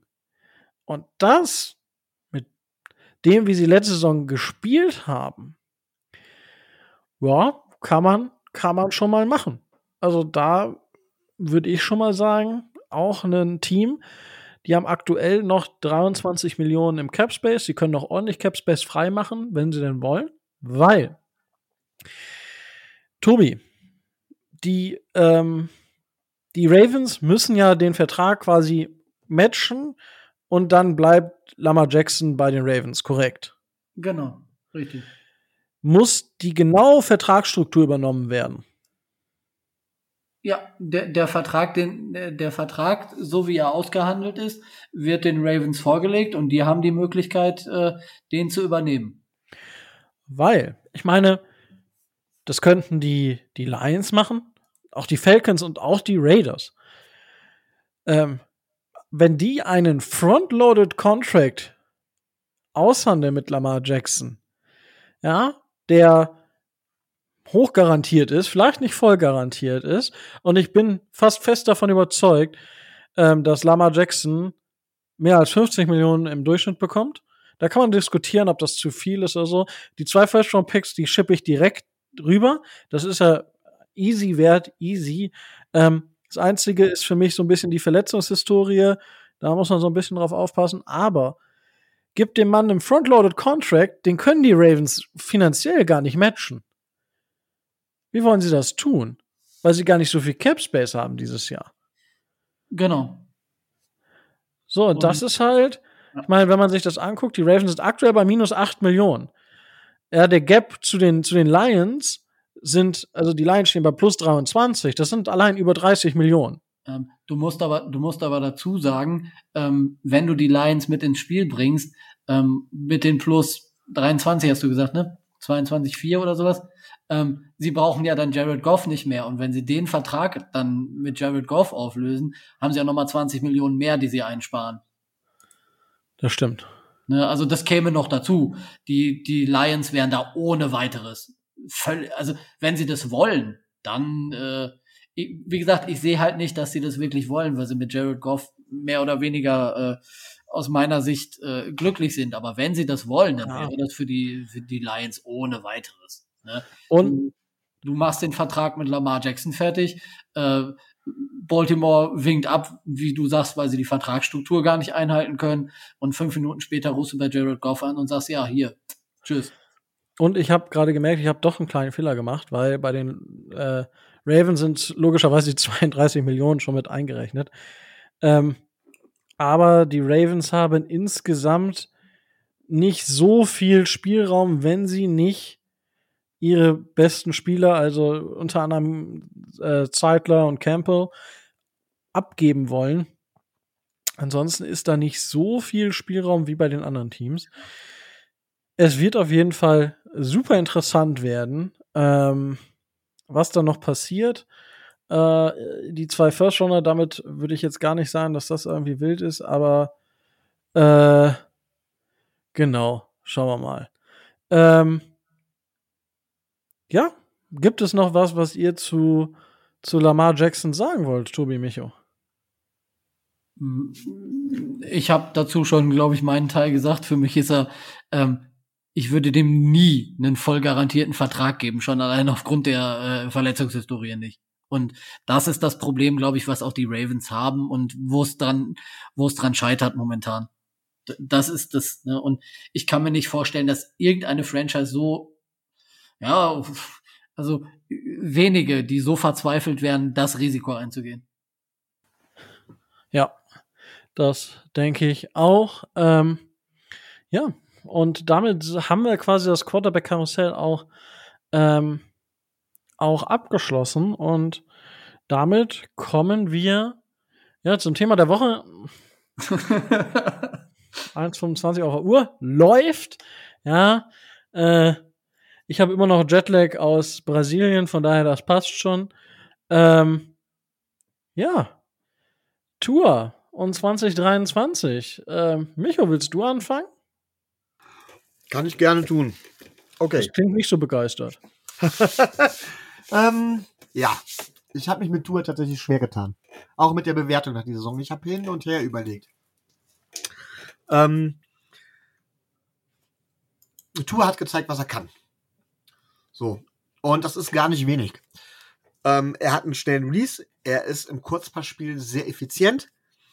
Ähm, er kann eine, einen dementsprechenden Supporting Cast kann er bewegen. Und ich glaube, dass man mit einem Tour weit kommen kann. So. Man kann mit ihm sogar den Super Bowl gewinnen, wenn die Umstände stimmen. Die Frage bei uns ist, wie lange werden sie noch stimmen? Das steht aber auf einem anderen Blatt.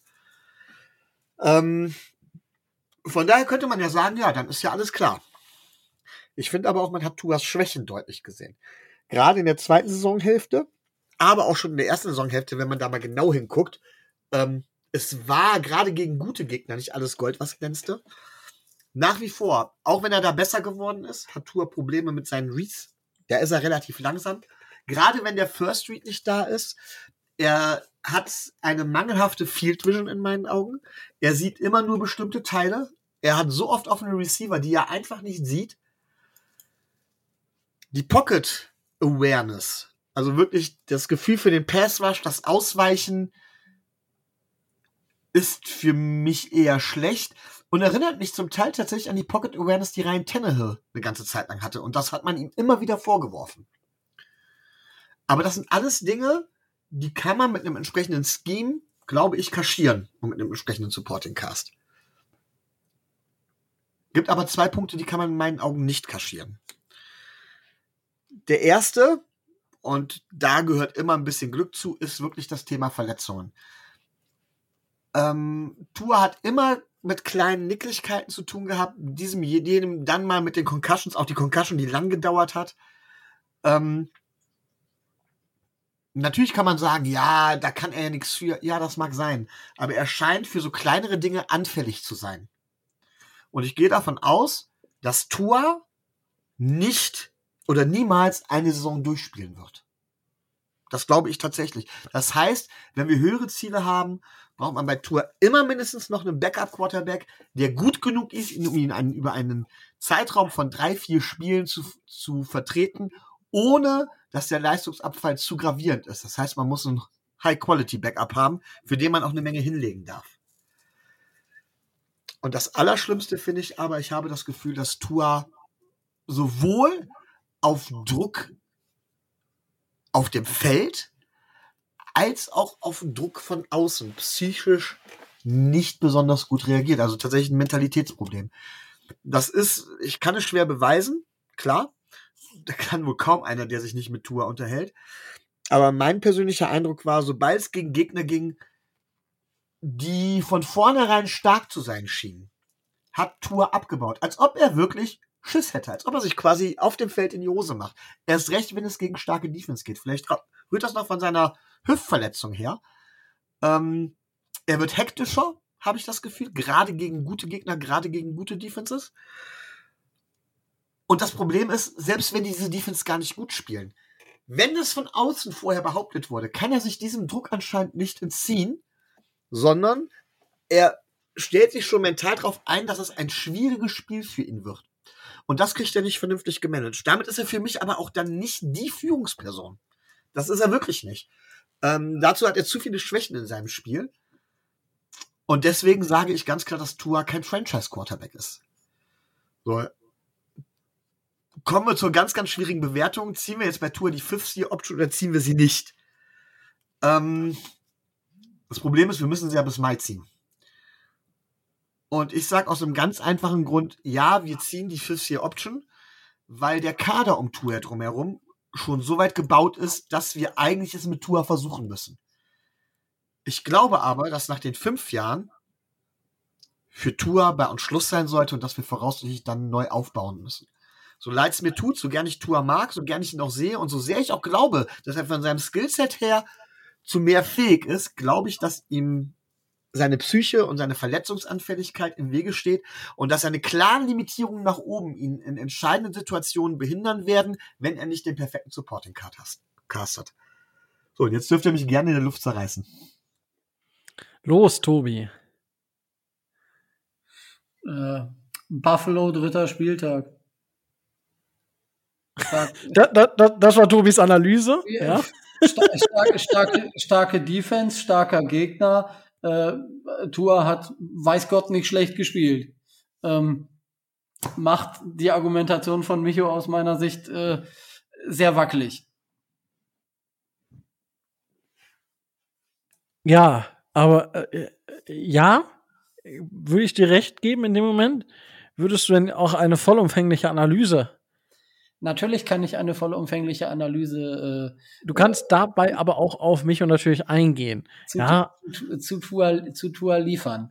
Tua hat in diesem Jahr gezeigt, dass er, wenn er bei, wenn er bei 100 Prozent ist in dem System von ähm, Mike McDaniel, ähm, sehr gut funktionieren kann. Und ähm, sowohl Tua als auch Mike McDaniel in Verbindung mit äh, Frank Smith, den wir immer noch haben, ne, der offiziell unser Offensive Coordinator ist. Das sieht ganz gut aus, das klappt ganz gut, das sieht, äh, sieht gut aus. Und äh, von daher, wir haben vor der Saison gesagt, Tua muss das und das und das liefern. Tua hat geliefert. Tua ist von den äh, von den äh, Statistiken her, her gesehen auf jeden Fall ein Top Ten Quarterback und genau das wollten wir von ihm sehen. Ähm, er hat in einigen Spielen ähm, überragende Leistungen gezeigt. Ähm, er hat in anderen Spielen sicherlich nicht gut gespielt. Da hat aber auch das ganze Team nicht gut gespielt. Also ähm, ich weiß nicht, inwieweit er, ähm, inwieweit er in der Lage ist, ein Team zu tragen. Aber ähm, er kann in einem Team, was einigermaßen funktioniert, kann er herausragen, kann er sehr gute Leistungen zeigen und ähm, ist er in der Lage, ähm, der Quarterback zu sein, den wir gerne von den wir gerne haben wollten. Sagen, sagen wir es mal so. Also ich spreche da vor allen Dingen die äh, unsere Auswärtstouren, äh, unsere Auswärtstouren an in äh, äh, gegen die Chargers und äh, auch das, äh, das Spiel gegen, äh, gegen Green Bay, gut, hat sich hinterher herausgestellt, er hat die zweite Halbzeit mit einer Concussion gespielt, aber naja gut, ist die Frage, inwieweit, äh, inwieweit man ihm das noch mit, mit anlasten kann, dass er, dass er das nicht gemerkt hat, aber ähm, da hat dann aber auch das ganze, das ganze Team nicht gut gespielt und ähm, da hätte er sicherlich glänzen können was er leider nicht getan hat. Was er aber getan hat, ist, dass er ähm, in Spielen in dieser Saison teilweise herausragende und äh, überragende äh, Leistungen gezeigt hat. Ich hatte ihm, glaube ich, vor der Saison, ich meine, 4000 Yards als Grenze äh, so gesetzt. Das, äh, das hat er jetzt, äh, gut, er hat jetzt in, wie viel hat er gespielt? Ich glaube, zwölf, zwölf Spiele oder zehn komplett, zwei halb oder so. Und äh, da ist er dann auf knapp 3550 Yards gekommen. Fand ich, äh, fand ich okay, fand ich sehr gut. Ähm, sein Problem war, ist halt diese Concussion-Anfälligkeit. Und wenn er das woran er ja offensichtlich arbeitet, wenn er das in den, in den Griff bekommt und wenn er, ähm, wenn er, wenn er da schafft, 16 oder 17 Spiele in der Saison mal, äh, mal zu machen, dann äh, sehe ich schon, dass Tua der äh, Quarterback sein kann, der, äh, den wir von ihm, den wir von ihm sehen wollen. Es wäre was anderes, wenn er ständig das Gleiche hätte. Ne? Wenn er jetzt seine Hüfte die ganze Zeit, wenn er da wirklich äh, an der einen oder anderen Stelle verletzungsanfällig wäre. Aber ähm, Gehirnerschütterung, Concussions, wenn er sich ein bisschen cleverer anstellt manchmal, aber das kannst du, das kannst du lernen. Das, äh, das, äh, da kannst du mit umgehen. Womit du nicht umgehen kannst, ist äh, Verletzungen im, äh, im Bandapparat oder im, im Knie, Knorpel, Knochenbereich, sowas. Das, äh, da bist du dann nun mal anfälliger und hast leichter sowas. Das, äh, das ist ja nicht so. Also er hat durchaus Ansätze gezeigt.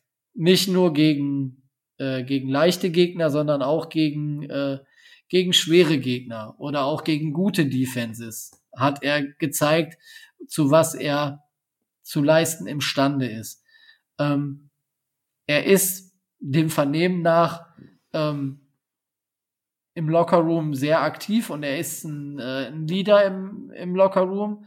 Ähm, an der einen oder anderen Stelle im, äh, bei den Spielen würde ich mir noch merken, dass er von sich aus herausragt, dass er eben nicht nur ähm, äh, Tyreek Hill und äh, Waddle und äh, diese Spieler braucht. Ähm, er verteilt die Bälle gut. Er hat immer noch so die Probleme, dass er an der einen oder anderen Stelle wirklich, äh, wirklich Spieler übersieht. Da gebe ich dir, da gebe ich dir recht. Ähm, klar, er wird nie diesen Raketenarm haben. Braucht er, braucht er aber in der Hinsicht auch nicht. Ähm, ich fand, es war eine gute Saison von Tour. Wäre es eine überragende Saison äh, von Tour gewesen, äh, wären wir an einem besseren Spot in die Playoffs gekommen.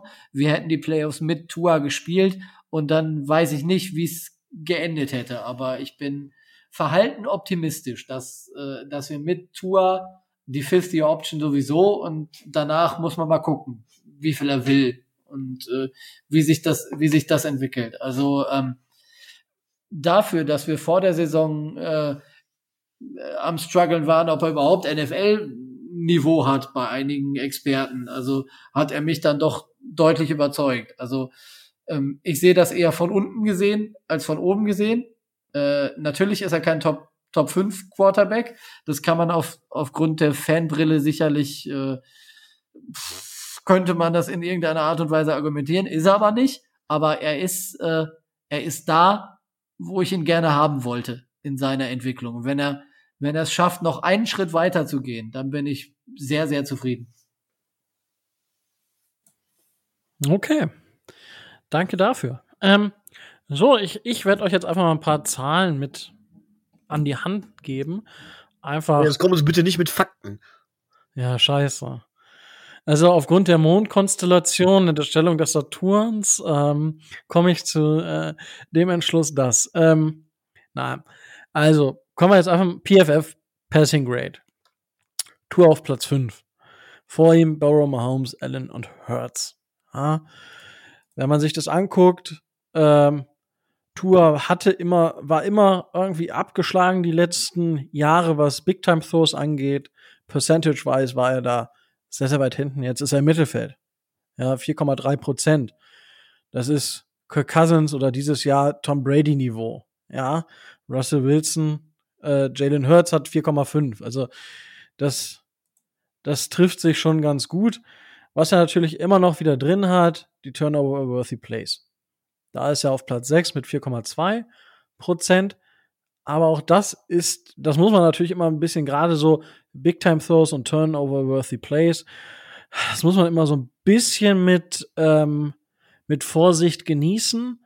Ähm, das ist halt Geno Smith oder Josh Allen zum Beispiel, die auf diesem Niveau gespielt haben. Das dazu. Ähm, so, wenn wir das abhaken, ich habe übrigens immer 20% als Mindestvalue der ähm, der, sag mal schnell, der Dropbacks, genau. Deep Passing. Im Deep Passing, Adjusted Complete, Completion Percentage, war Tour Nummer 1, laut PFF. 58,2 Prozent. Ähm, das war das, was man ihm ja vorgeworfen hat, dass er den Ball jetzt nicht unbedingt tief werfen könnte, whatsoever. Hier muss man natürlich sagen, er ist im Mittelfeld mit den, also mit den äh, Attempts mit 55. Der meist, die meisten hat Josh Allen ähm, mit 104. Das ist natürlich schon extrem, aber ich meine, das ist halt das Problem, was die Bills gehabt haben. Ja, wo ich bei den Bills ja so ein paar Fragezeichen setze. Aber das soll jetzt nicht Thema sein. Ähm, das zum Deep Passing. Kommen wir ähm, zum Druck. Das ist halt, finde ich, eine sehr, sehr witzige Statistik. Von den ähm, Under Pressure äh, Dropbacks. Was glaubt ihr, wer von den Prozenten her ähm, auf dem ersten Platz steht? Bei mindestens, ähm, was sind das? Die wenigsten Dropbacks sind hier 162. Was glaubt ihr, welcher Quarterback percentage-wise war am meisten unter Druck? Tobi. Am meisten? Ja. Oh. Wer, hat denn die schlechteste Ola in der Liga? Oha. Also es sind 40 Quarterbacks, die in Frage kommen. wenn du schon so fragst, muss ja Tua sein wahrscheinlich, ne? Die, die meisten, also die höchste Prozentzahl der äh, Dropbacks unter Druck. Tua. Okay, la ich lasse das mal so stehen. Micho, was glaubst du? Puh, ähm. Ich, bin- ich gehe ich geh gerade echt in Geduld. Ich habe einen Favoriten, ich sag den jetzt einfach, das ist aber einfach nur ein Bauchgefühl. Und tatsächlich tippe ich auf Joe Burrow. Nee, nee, nee, nee, nee. Wo ist denn Joe Burrow hier? Joe Burrow ist tatsächlich ähm, mit 27,8 Prozent auf, also wenn von hoch zu niedrig auf Platz 36. Also der hat es tatsächlich geschafft, den Ball entweder schnell genug loszuwerden oder wenig unter Druck zu stehen. Auf Platz 1 mit 167 Dropbacks. Was? Also wir kommen, wir kommen der Lösung näher. Es handelt sich wohl um einen Backup, weil er nur 167 Dropbacks hat. Und es ist ein gewisser Herr Skylar Thompson. Ach Gott. 79, äh, 49,7 Prozent. Nummer 2 geht an Justin Fields mit 45,7% und Daniel Jones mit 42 Prozent. Aber ganz kurz, das mit Skylar Thompson wundert mich nicht. Wenn ich als DC einen Backup gegen mich habe, von dem ich weiß, auch noch weiß von wegen, der hat null Erfahrung, ja, und kommt so rein, äh, ich würde den blitzen ohne Ende, natürlich. Klar. Ja, also das äh, ist natürlich das eine. Das Witzige ist, äh, das, Anführungsstrichen ist das Witzige, Tour ist auf Platz 39. Also genau auf der anderen Seite. Nur Tom Brady hatte weniger. Und Tom Brady hatte, Tom Brady ist bei 20 Prozent und Tour war bei 25,7. Auch das zeigt, und Micho, der Punkt ist super interessant und super wichtig, den du gerade gesagt hast. Und zwar, dass natürlich, wenn ein Quarterback ist, der ein Rookie ist, Siebtrunden-Rookie, den blitzt du öfter. Tour wirst du nicht so oft blitzen. Ja, das ist, das ist durchaus, durchaus logisch. Ähm, aber hier zeigt sich für mein Dafürhalten eine der großen Stärken für Tour. Und da, Micho, muss ich dir ein bisschen widersprechen. Und zwar ähm, ist es so, dass in meinen Augen Tour was Werfen mit Antizipation und auch was Processing insgesamt äh, durchaus auf einem höheren Niveau sehe. Ja, er trifft, was, was für mich da vielleicht eher das Problem ist, ist das Decision Making. Ja, da muss er einfach besser werden. Ich glaube aber schon, dass er das, die Sachen sieht, aber einfach falsche Entscheidungen trifft. Und ich glaube, wenn er unter Druck ist, dass er dann manchmal versucht, Sachen zu erzwingen. Und das kann er eben nicht. Weil, wenn du Sachen erzwingen musst, dann brauchst du auch ein bisschen mehr Power und das, da ist es halt, wo Tour dann so ein bisschen struggelt einfach, wo dann auch manche Gurken herkamen. Das da. Ähm, aber insgesamt ist das das eine. Das andere, was für mich aber auch super interessant ist, wenn wir ähm, die durchschnittliche Zeit bis zum Wurf uns anschauen, ist Tour mit 2,44 Sekunden auf Platz 7. Ja? Wenn wir uns den Average Depth of Target angucken, dann ist Tour auf Platz 1, was unter 2,2 Sekunden angeht. Ähm, aber unter 2,5 äh, Sekunden halt. Und das ist halt das, wo ich sage, das ist halt ein, ein deutlicher Fingerzeig. Und wenn wir das wegnehmen mit mehr als 2,5 Sekunden, also insgesamt ist Tour auf Platz 3 mit 10,1 Yards, Average Depth. Die beiden Quarterbacks, die dort mehr haben, sind Marcus Mariota und Josh Allen. Und insgesamt bei der Time to Throw ist Tour mit 2,5 Sekunden, äh, 2,52 Sekunden auf Platz 5 hinter Trevor Lawrence, Joe Burrow, Cooper Rush und Tom Brady. Ähm, und diese Kombination aus Average Depth of Target und Time to Throw ist einfach ein, wenn ich die beiden zusammennehme, zeigt das einfach, dass Tour ähm, sehr intuitiv ähm, in Räume wirft, die sich dann erst öffnen. Und er natürlich mit seinen Würfen auch Räume öffnet und natürlich von dem Superior oder Elite Supporting Cast, was auf Wide Receiver ist, auch da natürlich von, ähm, von profitiert in dem Moment. Aber da wirklich hinzukommen, die Bälle so zu verteilen und so zu diese Synergie zu haben, auch schon im ersten Jahr. Und er hat 13 Spiele gemacht, ähm, wobei natürlich da alle Spiele mit reingerechnet sind, wo er halt auch dann rausgegangen ist wegen Verletzung und so weiter und so fort. Aber das ist halt einfach, wo ich sage, Tour hat gezeigt, dass er es kann und Tour hat vor allem auch gezeigt, dass er, dass er, wenn er gebraucht wird, zum Beispiel gegen die Ravens, dass er auch liefern kann. Und das, das, das Ravens-Game ist ein positiver Outlier. 100 Prozent. Sechs Touchdowns in einem Spiel, das wird er vermutlich nie wieder in seiner Karriere schaffen. Vielleicht ein oder zwei Mal. Aber ich glaube nicht häufiger, weil sechs Touchdowns sind schon, ist schon eine, eine krasse Hausnummer. Aber insgesamt glaube ich, dass Tour, der aufgrund dessen, dass er jetzt Kontinuität auf, auf, auf, in der Offense hat, mit Mike McDaniel, mit seinem Quarterback-Coach, das ist, glaube ich, das erste Mal, ähm, oder mit dem OC, das ist das erste Jahr seit Anfang des College, das Tour, das zweit, ein, einen OC in zwei Jahren hat. Also nicht einen Wechsel nach einem Jahr hat.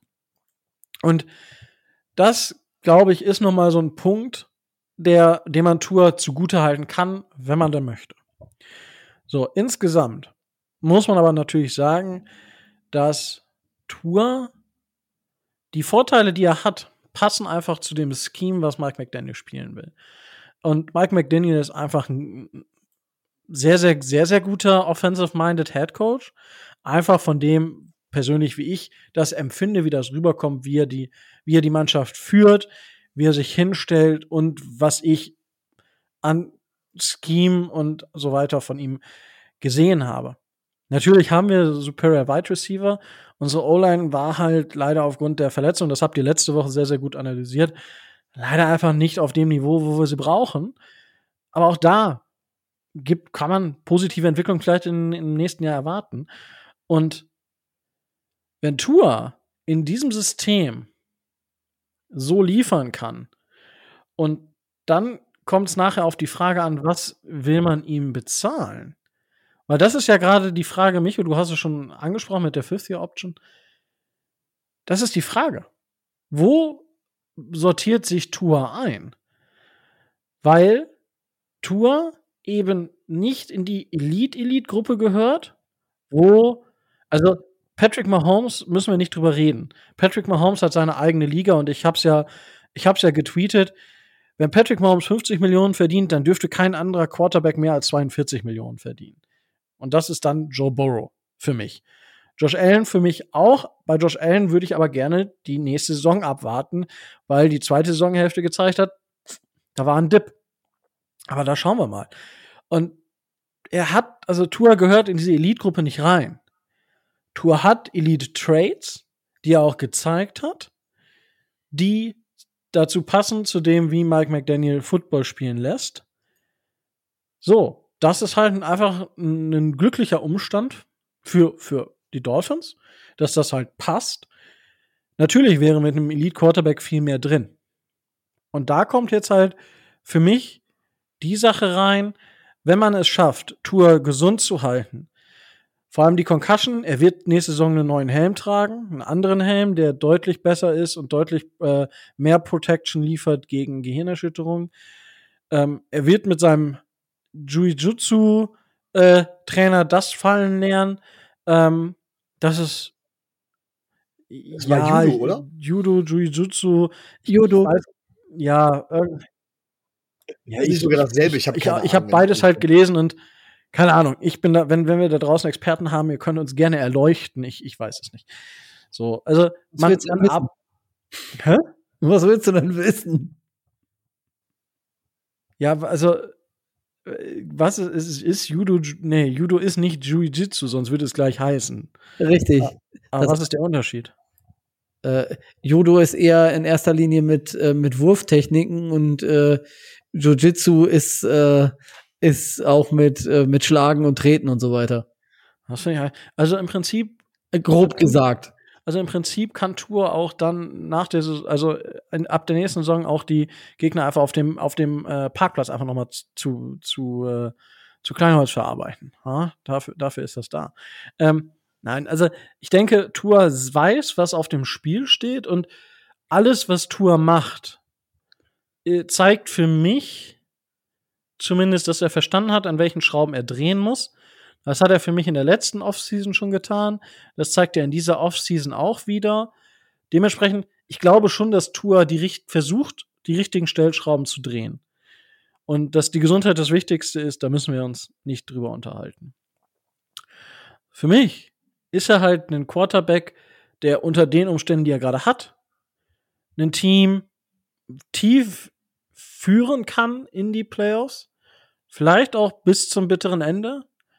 Aber er ist kein Quarterback, auf den ich jetzt, ähm, dem ich jetzt Top 5 Quarterback Money bezahlen würde. Ja, und das ist, das ist halt, glaube ich, nachher das Problem. Wenn es dann dazu kommt, was wir Tour zahlen sollten, beziehungsweise wenn es halt um diese Verträge geht. Ich persönlich würde zum Beispiel ähm, Tour nie im Leben einem Daniel Jones Vertrag geben. Weil das persönlich für mich ähm, zu viel Commitment ist, beziehungsweise Tour das einfach, dafür können wir nicht mehr genug oder nicht genug ähm, drumherum aufbauen, als dass, ähm, ja, als dass wir dann irgendwie noch den Supporting Cast hätten. Ich meine, Spotrack sieht ihn aktuell bei 39,7 Millionen im Schnitt. Ich weiß nicht, bei welchem, ähm, womit die ungefähr rechnen, aber das ist halt, ich, ich sehe ihn da halt nicht. So. Und dann wird es halt schwierig.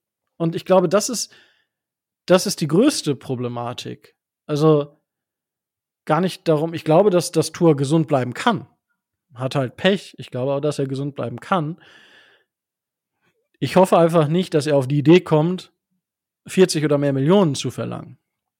Ich glaube, das wird, das wird eher so das Thema sein. Weil ich meine, ähm, Micho, das, das wird ja auch, ich meine, du hast Tour schon sehr, sehr kritisch gesehen, was ich auch verstehe und was ja auch legitim ist. Ich meine, wir haben da ein, zwei Punkte, wo, wo wir unterschiedlicher Meinung sind. Ist ja auch vollkommen in Ordnung. Agree to disagree. Aber bei welchen Zahlen würdest du Tour denn verlängern? Also ich finde die, die Zahlen jetzt gar nicht das, was, was, was, äh, ich will mich jetzt gar nicht auf so eine Zahl festlegen, denn das hängt ja von vielen verschiedenen Faktoren ab. Ähm, das hängt ja davon ab, wie Quarterbacks zum Beispiel zu dem Zeitpunkt gezahlt werden. Was kriegt zum Beispiel Joe Burrow, der ja im selben Jahr gedraftet wurde? Äh, wie sieht's mit dem Jalen Hurts jetzt demnächst aus? Und so weiter. Das sind so Sachen, wo man dann sieht von wegen, okay, wo bewegt sich der Quarterback-Markt gerade hin? Und dann kann man entscheiden. Ich sehe tatsächlich Tua besser als Jalen Hurts, wobei ich ja schon im College eigentlich ein Jalen Hurts-Fan war. Ähm, und ähm, immer gesagt habe, wer, wer mal hören will, sollte sich mal, ich glaube, die allererste Folge von Rico und mir äh, zum Thema College anhören. Da habe ich die ganze Zeit gefragt von wegen, ja, was ist denn mit Jalen Hurts? So schlecht ist der doch gar nicht. Ähm, ist bestimmt grausam, sich das nochmal anzuhören, aber naja. Ähm, ja, wie gesagt, also da, das ist das eine, worauf ich achten werde, aber viel entscheidender ist unsere Taktik. Denn du hast es gerade eben gesagt, Tour braucht einen Supporting Cast. Und den braucht er meiner Meinung nach, auch um vernünftig zu funktionieren. Ähm, ich bin jetzt mal ganz provokant und ich weiß, dass ihr jetzt gleich, gerade Tobi wird gleich anfangen zu schnauben vor Wut, aber ähm, ich glaube, dass ein Daniel Jones ohne Supporting Cast mehr leisten kann als ein Tour ohne Supporting Cast.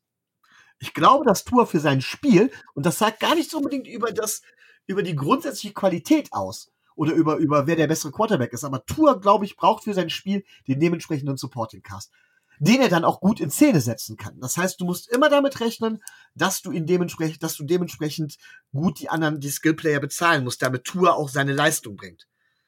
So, und ähm, dementsprechend würde ich da schon mal Abstriche bei Tours Gehalt machen müssen. Denn du wirst nicht immer einen Tyreek Hill bezahlen können. Aber ich will einen Jane Waddle bezahlen.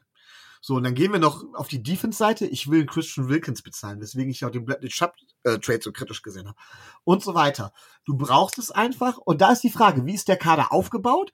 Und dann ist Tour in meinen Augen tatsächlich nur ein Komplementärstück. Und so solltest du ihn auch nur bezahlen. Ja, das heißt, im Gehaltgefüge, ähm, Quarterback, weiß ich, Positional Value und wichtigster Mann, weil er hat in jedem Spielzug den Ball, alles gut und schön aber du musst es halt im Kontext des, des, des, des, des gesamten Teams sehen. Und ich glaube zum Beispiel, dass ein Jalen Waddle, um ein Beispiel zu nennen, um jetzt nicht immer Terry Kill zu sagen, vom Wert für das Team her, ohne Positional Value und auch vom Wert für Tour her, mehr wert ist als Tour alleine. Und da wird es jetzt plötzlich spannend. Von daher sehe ich ihn tatsächlich bei der Range um die 30, um die 30. Stand, Stand jetzt vielleicht sogar ein bisschen weniger. Aber das ist, ich bin nicht der Cap-Experte, ich bin nicht der Salary-Experte. Ich muss es halt, glaube ich, komplett in den Kontext setzen. Okay, ja. Tobi, wie siehst du das? Naja, für 30 kriegst du ihn nicht. Auf gar keinen Fall. Das sehe ich, äh, ist ausgeschlossen. Also da, äh, das ist unrealistisch. Äh, da dafür dann solche Zahlen in, äh, in, den, äh, in den Raum zu setzen. Wenn ein, äh, wenn ein Daniel Jones 40 kriegt oder so, ist äh, aus meiner Sicht nicht realistisch, kannst du gleich sagen, du willst ihn nicht verlängern. Ja, habe ich vorhin auch. Deswegen, ich wollte das nur noch mal, wollte das nur noch mal klar sagen. Also wenn du die Grenze bei 30 setzt, dann hast du keine Chance, äh, einen Quarterback wie Tour in irgendeiner Art und Weise ja, Es kommt halt immer darauf an, was, was, du als Supporting Cast da noch hast. Mach zum Beispiel einen Jane Waddle beim, beim Gehaltabstriche, so dass du dir, dass du, dass du das dann Tour oben drauf packen kannst? Ja, das musst du dann, musst du dann, musst du dann halt sehen, ne? Inwieweit du da noch, äh, macht Christian Wilkins Abstriche, damit du das bei Tour oben drauf packst. Ja. Das ist immer die Frage, weil was du bei Tour oben drauf packst, ja, musst du bei anderen ja Spielern abziehen. Und wenn du die anderen Spieler deswegen nicht halten kannst, sehe ich das Problem, dass Tour dann auch plötzlich auch seine Leistung nicht mehr bringt, für die er dann bezahlt wird. Ja, aber also ganz ehrlich, du musst schon, äh, du musst schon davon ausgehen, äh, dass, äh, dass du Tour um die 35 bis 40 bieten musst bei 30 äh, guckt dich der guckt dich der Berater einmal äh, einmal kurz an und sagt, äh, sie wissen sie wissen schon, dass mein mein Klient NFS Data ist. Ähm, und dann äh, hat sich das Geschenk, äh, das, äh, das Geschenk, ja, hat sich das Gespräch relativ schnell erledigt. Ja, ich sage ja, ich bin auch nicht der Experte, aber wie gesagt, ich naja, glaube, du musst also, den Gesamtkontext da dementsprechend betrachten. In den nächsten Jahren, wir reden ja dann nicht von der äh, nicht von der Saison und nicht von der kommenden Saison, weil ich davon ausgehe, dass man den, die äh, Fifth Year Option bedient. Das wird man tun. Also reden wir von der Saison äh, 2025. Und wenn du 2025 soweit bist, mit dann äh, zweimal gestiegenem, äh, gestiegenem äh, Cap, Cap Space. Ähm, von daher ist 30 pff, wie 25 jetzt. Also es ist schon wenig. Wenig, wenig, wenig. Da kannst du gleich, da kannst du gleich sagen, ich will dich nicht haben. Hat er ja. Ja, äh, ne? Ja, aber also man muss also trotzdem immer noch so ein bisschen irgendwo auch in einem ja, ich verstehe das, das, das, das wächst alles und ich meine, ich habe ja Ewigkeiten diesen JJ Watt-Vertrag einfach hervorgeholt, weil JJ Watt ja eigentlich damals den Vertrag, den er unterzeichnet hat, da gab es halt die nächsten Jahre zwei Leute, die mehr verdient haben. Gemessen am Anstieg des Caps war es aber weniger, also percentage-wise. Ähm, aber ich, ich tue mir jetzt schwer, wenn ich jetzt sehe, Dak Prescott verdient 40 Millionen im Jahr. Matthew Stafford, okay, Josh Allen 43, Kirk Cousins 35. Ähm, wie viel, wie viel gibt Tour uns, ja? Ich, ich sehe Tour halt nicht über einem Josh Allen, auch wenn Josh Allen den Vertrag letztes Jahr unterschrieben hat. Das, und da, da muss man halt sagen, okay, wenn irgendwer anderes dann das macht, dann ist das halt so. Also, die Dolphins brauchen auf jeden Fall einen Backup-Plan und man muss halt sehen, wo wie was. Äh, vielleicht kommt dann ein anderer Quarterback auf den Markt, wo man sagt, okay, den holen wir uns. Ich aktuell würde ich sagen, ich traue, ich traue unserem Offensive Staff so viel zu, dass sie die richtigen Entscheidungen dort treffen. Und zusammen mit unserem Management, was den Kader zusammenstellt, dass es dort definitiv Lösungen gibt. Das glaube ich schon. Aber gut, mh, mm, insgesamt muss ich sagen, wenn ich die, die Leistung mir von Tour angucke, die Saison, ich fand es ansprechend. Es war, es war erfrischend, mal wieder eine funktionierende Offense bei den Dolphins zu sehen. Das hat mich sehr gefreut. Es, es, man hat gesehen, dass Tour definitiv ein Upgrade ist im Vergleich zu Teddy Bridgewater, was ja viele vor der Saison so ein bisschen andersrum gesehen haben. Und insgesamt bin ich, ich bin zufrieden mit, mit Tour. Ähm, er muss aber auch im nächsten, in der nächsten Saison noch mal einen Schritt weitermachen. Erstens, er muss gesund bleiben und zweitens muss er noch einen Schritt weitermachen ähm, in, für mein Dafürhalten. Und das ist halt einfach Fehler minimieren und einfach selber versuchen, etwas mehr zu generieren an Möglichkeiten. Er hatte seine Flashes auch da, viel zu wenig, deswegen ist er auch nicht in der Range, aber wenn er in den Sachen natürlich dann besser wird, dann, dann kann man das schon sehen. Ähm, Frage ist, ähm, Micho, traust du Tour, ich sag mal, den, den Schritt, den er von letztem Jahr zu diesem Jahr gemacht hat, der war für mein Dafürhalten groß. Würdest du ihm noch mal so einen Sprung zutrauen?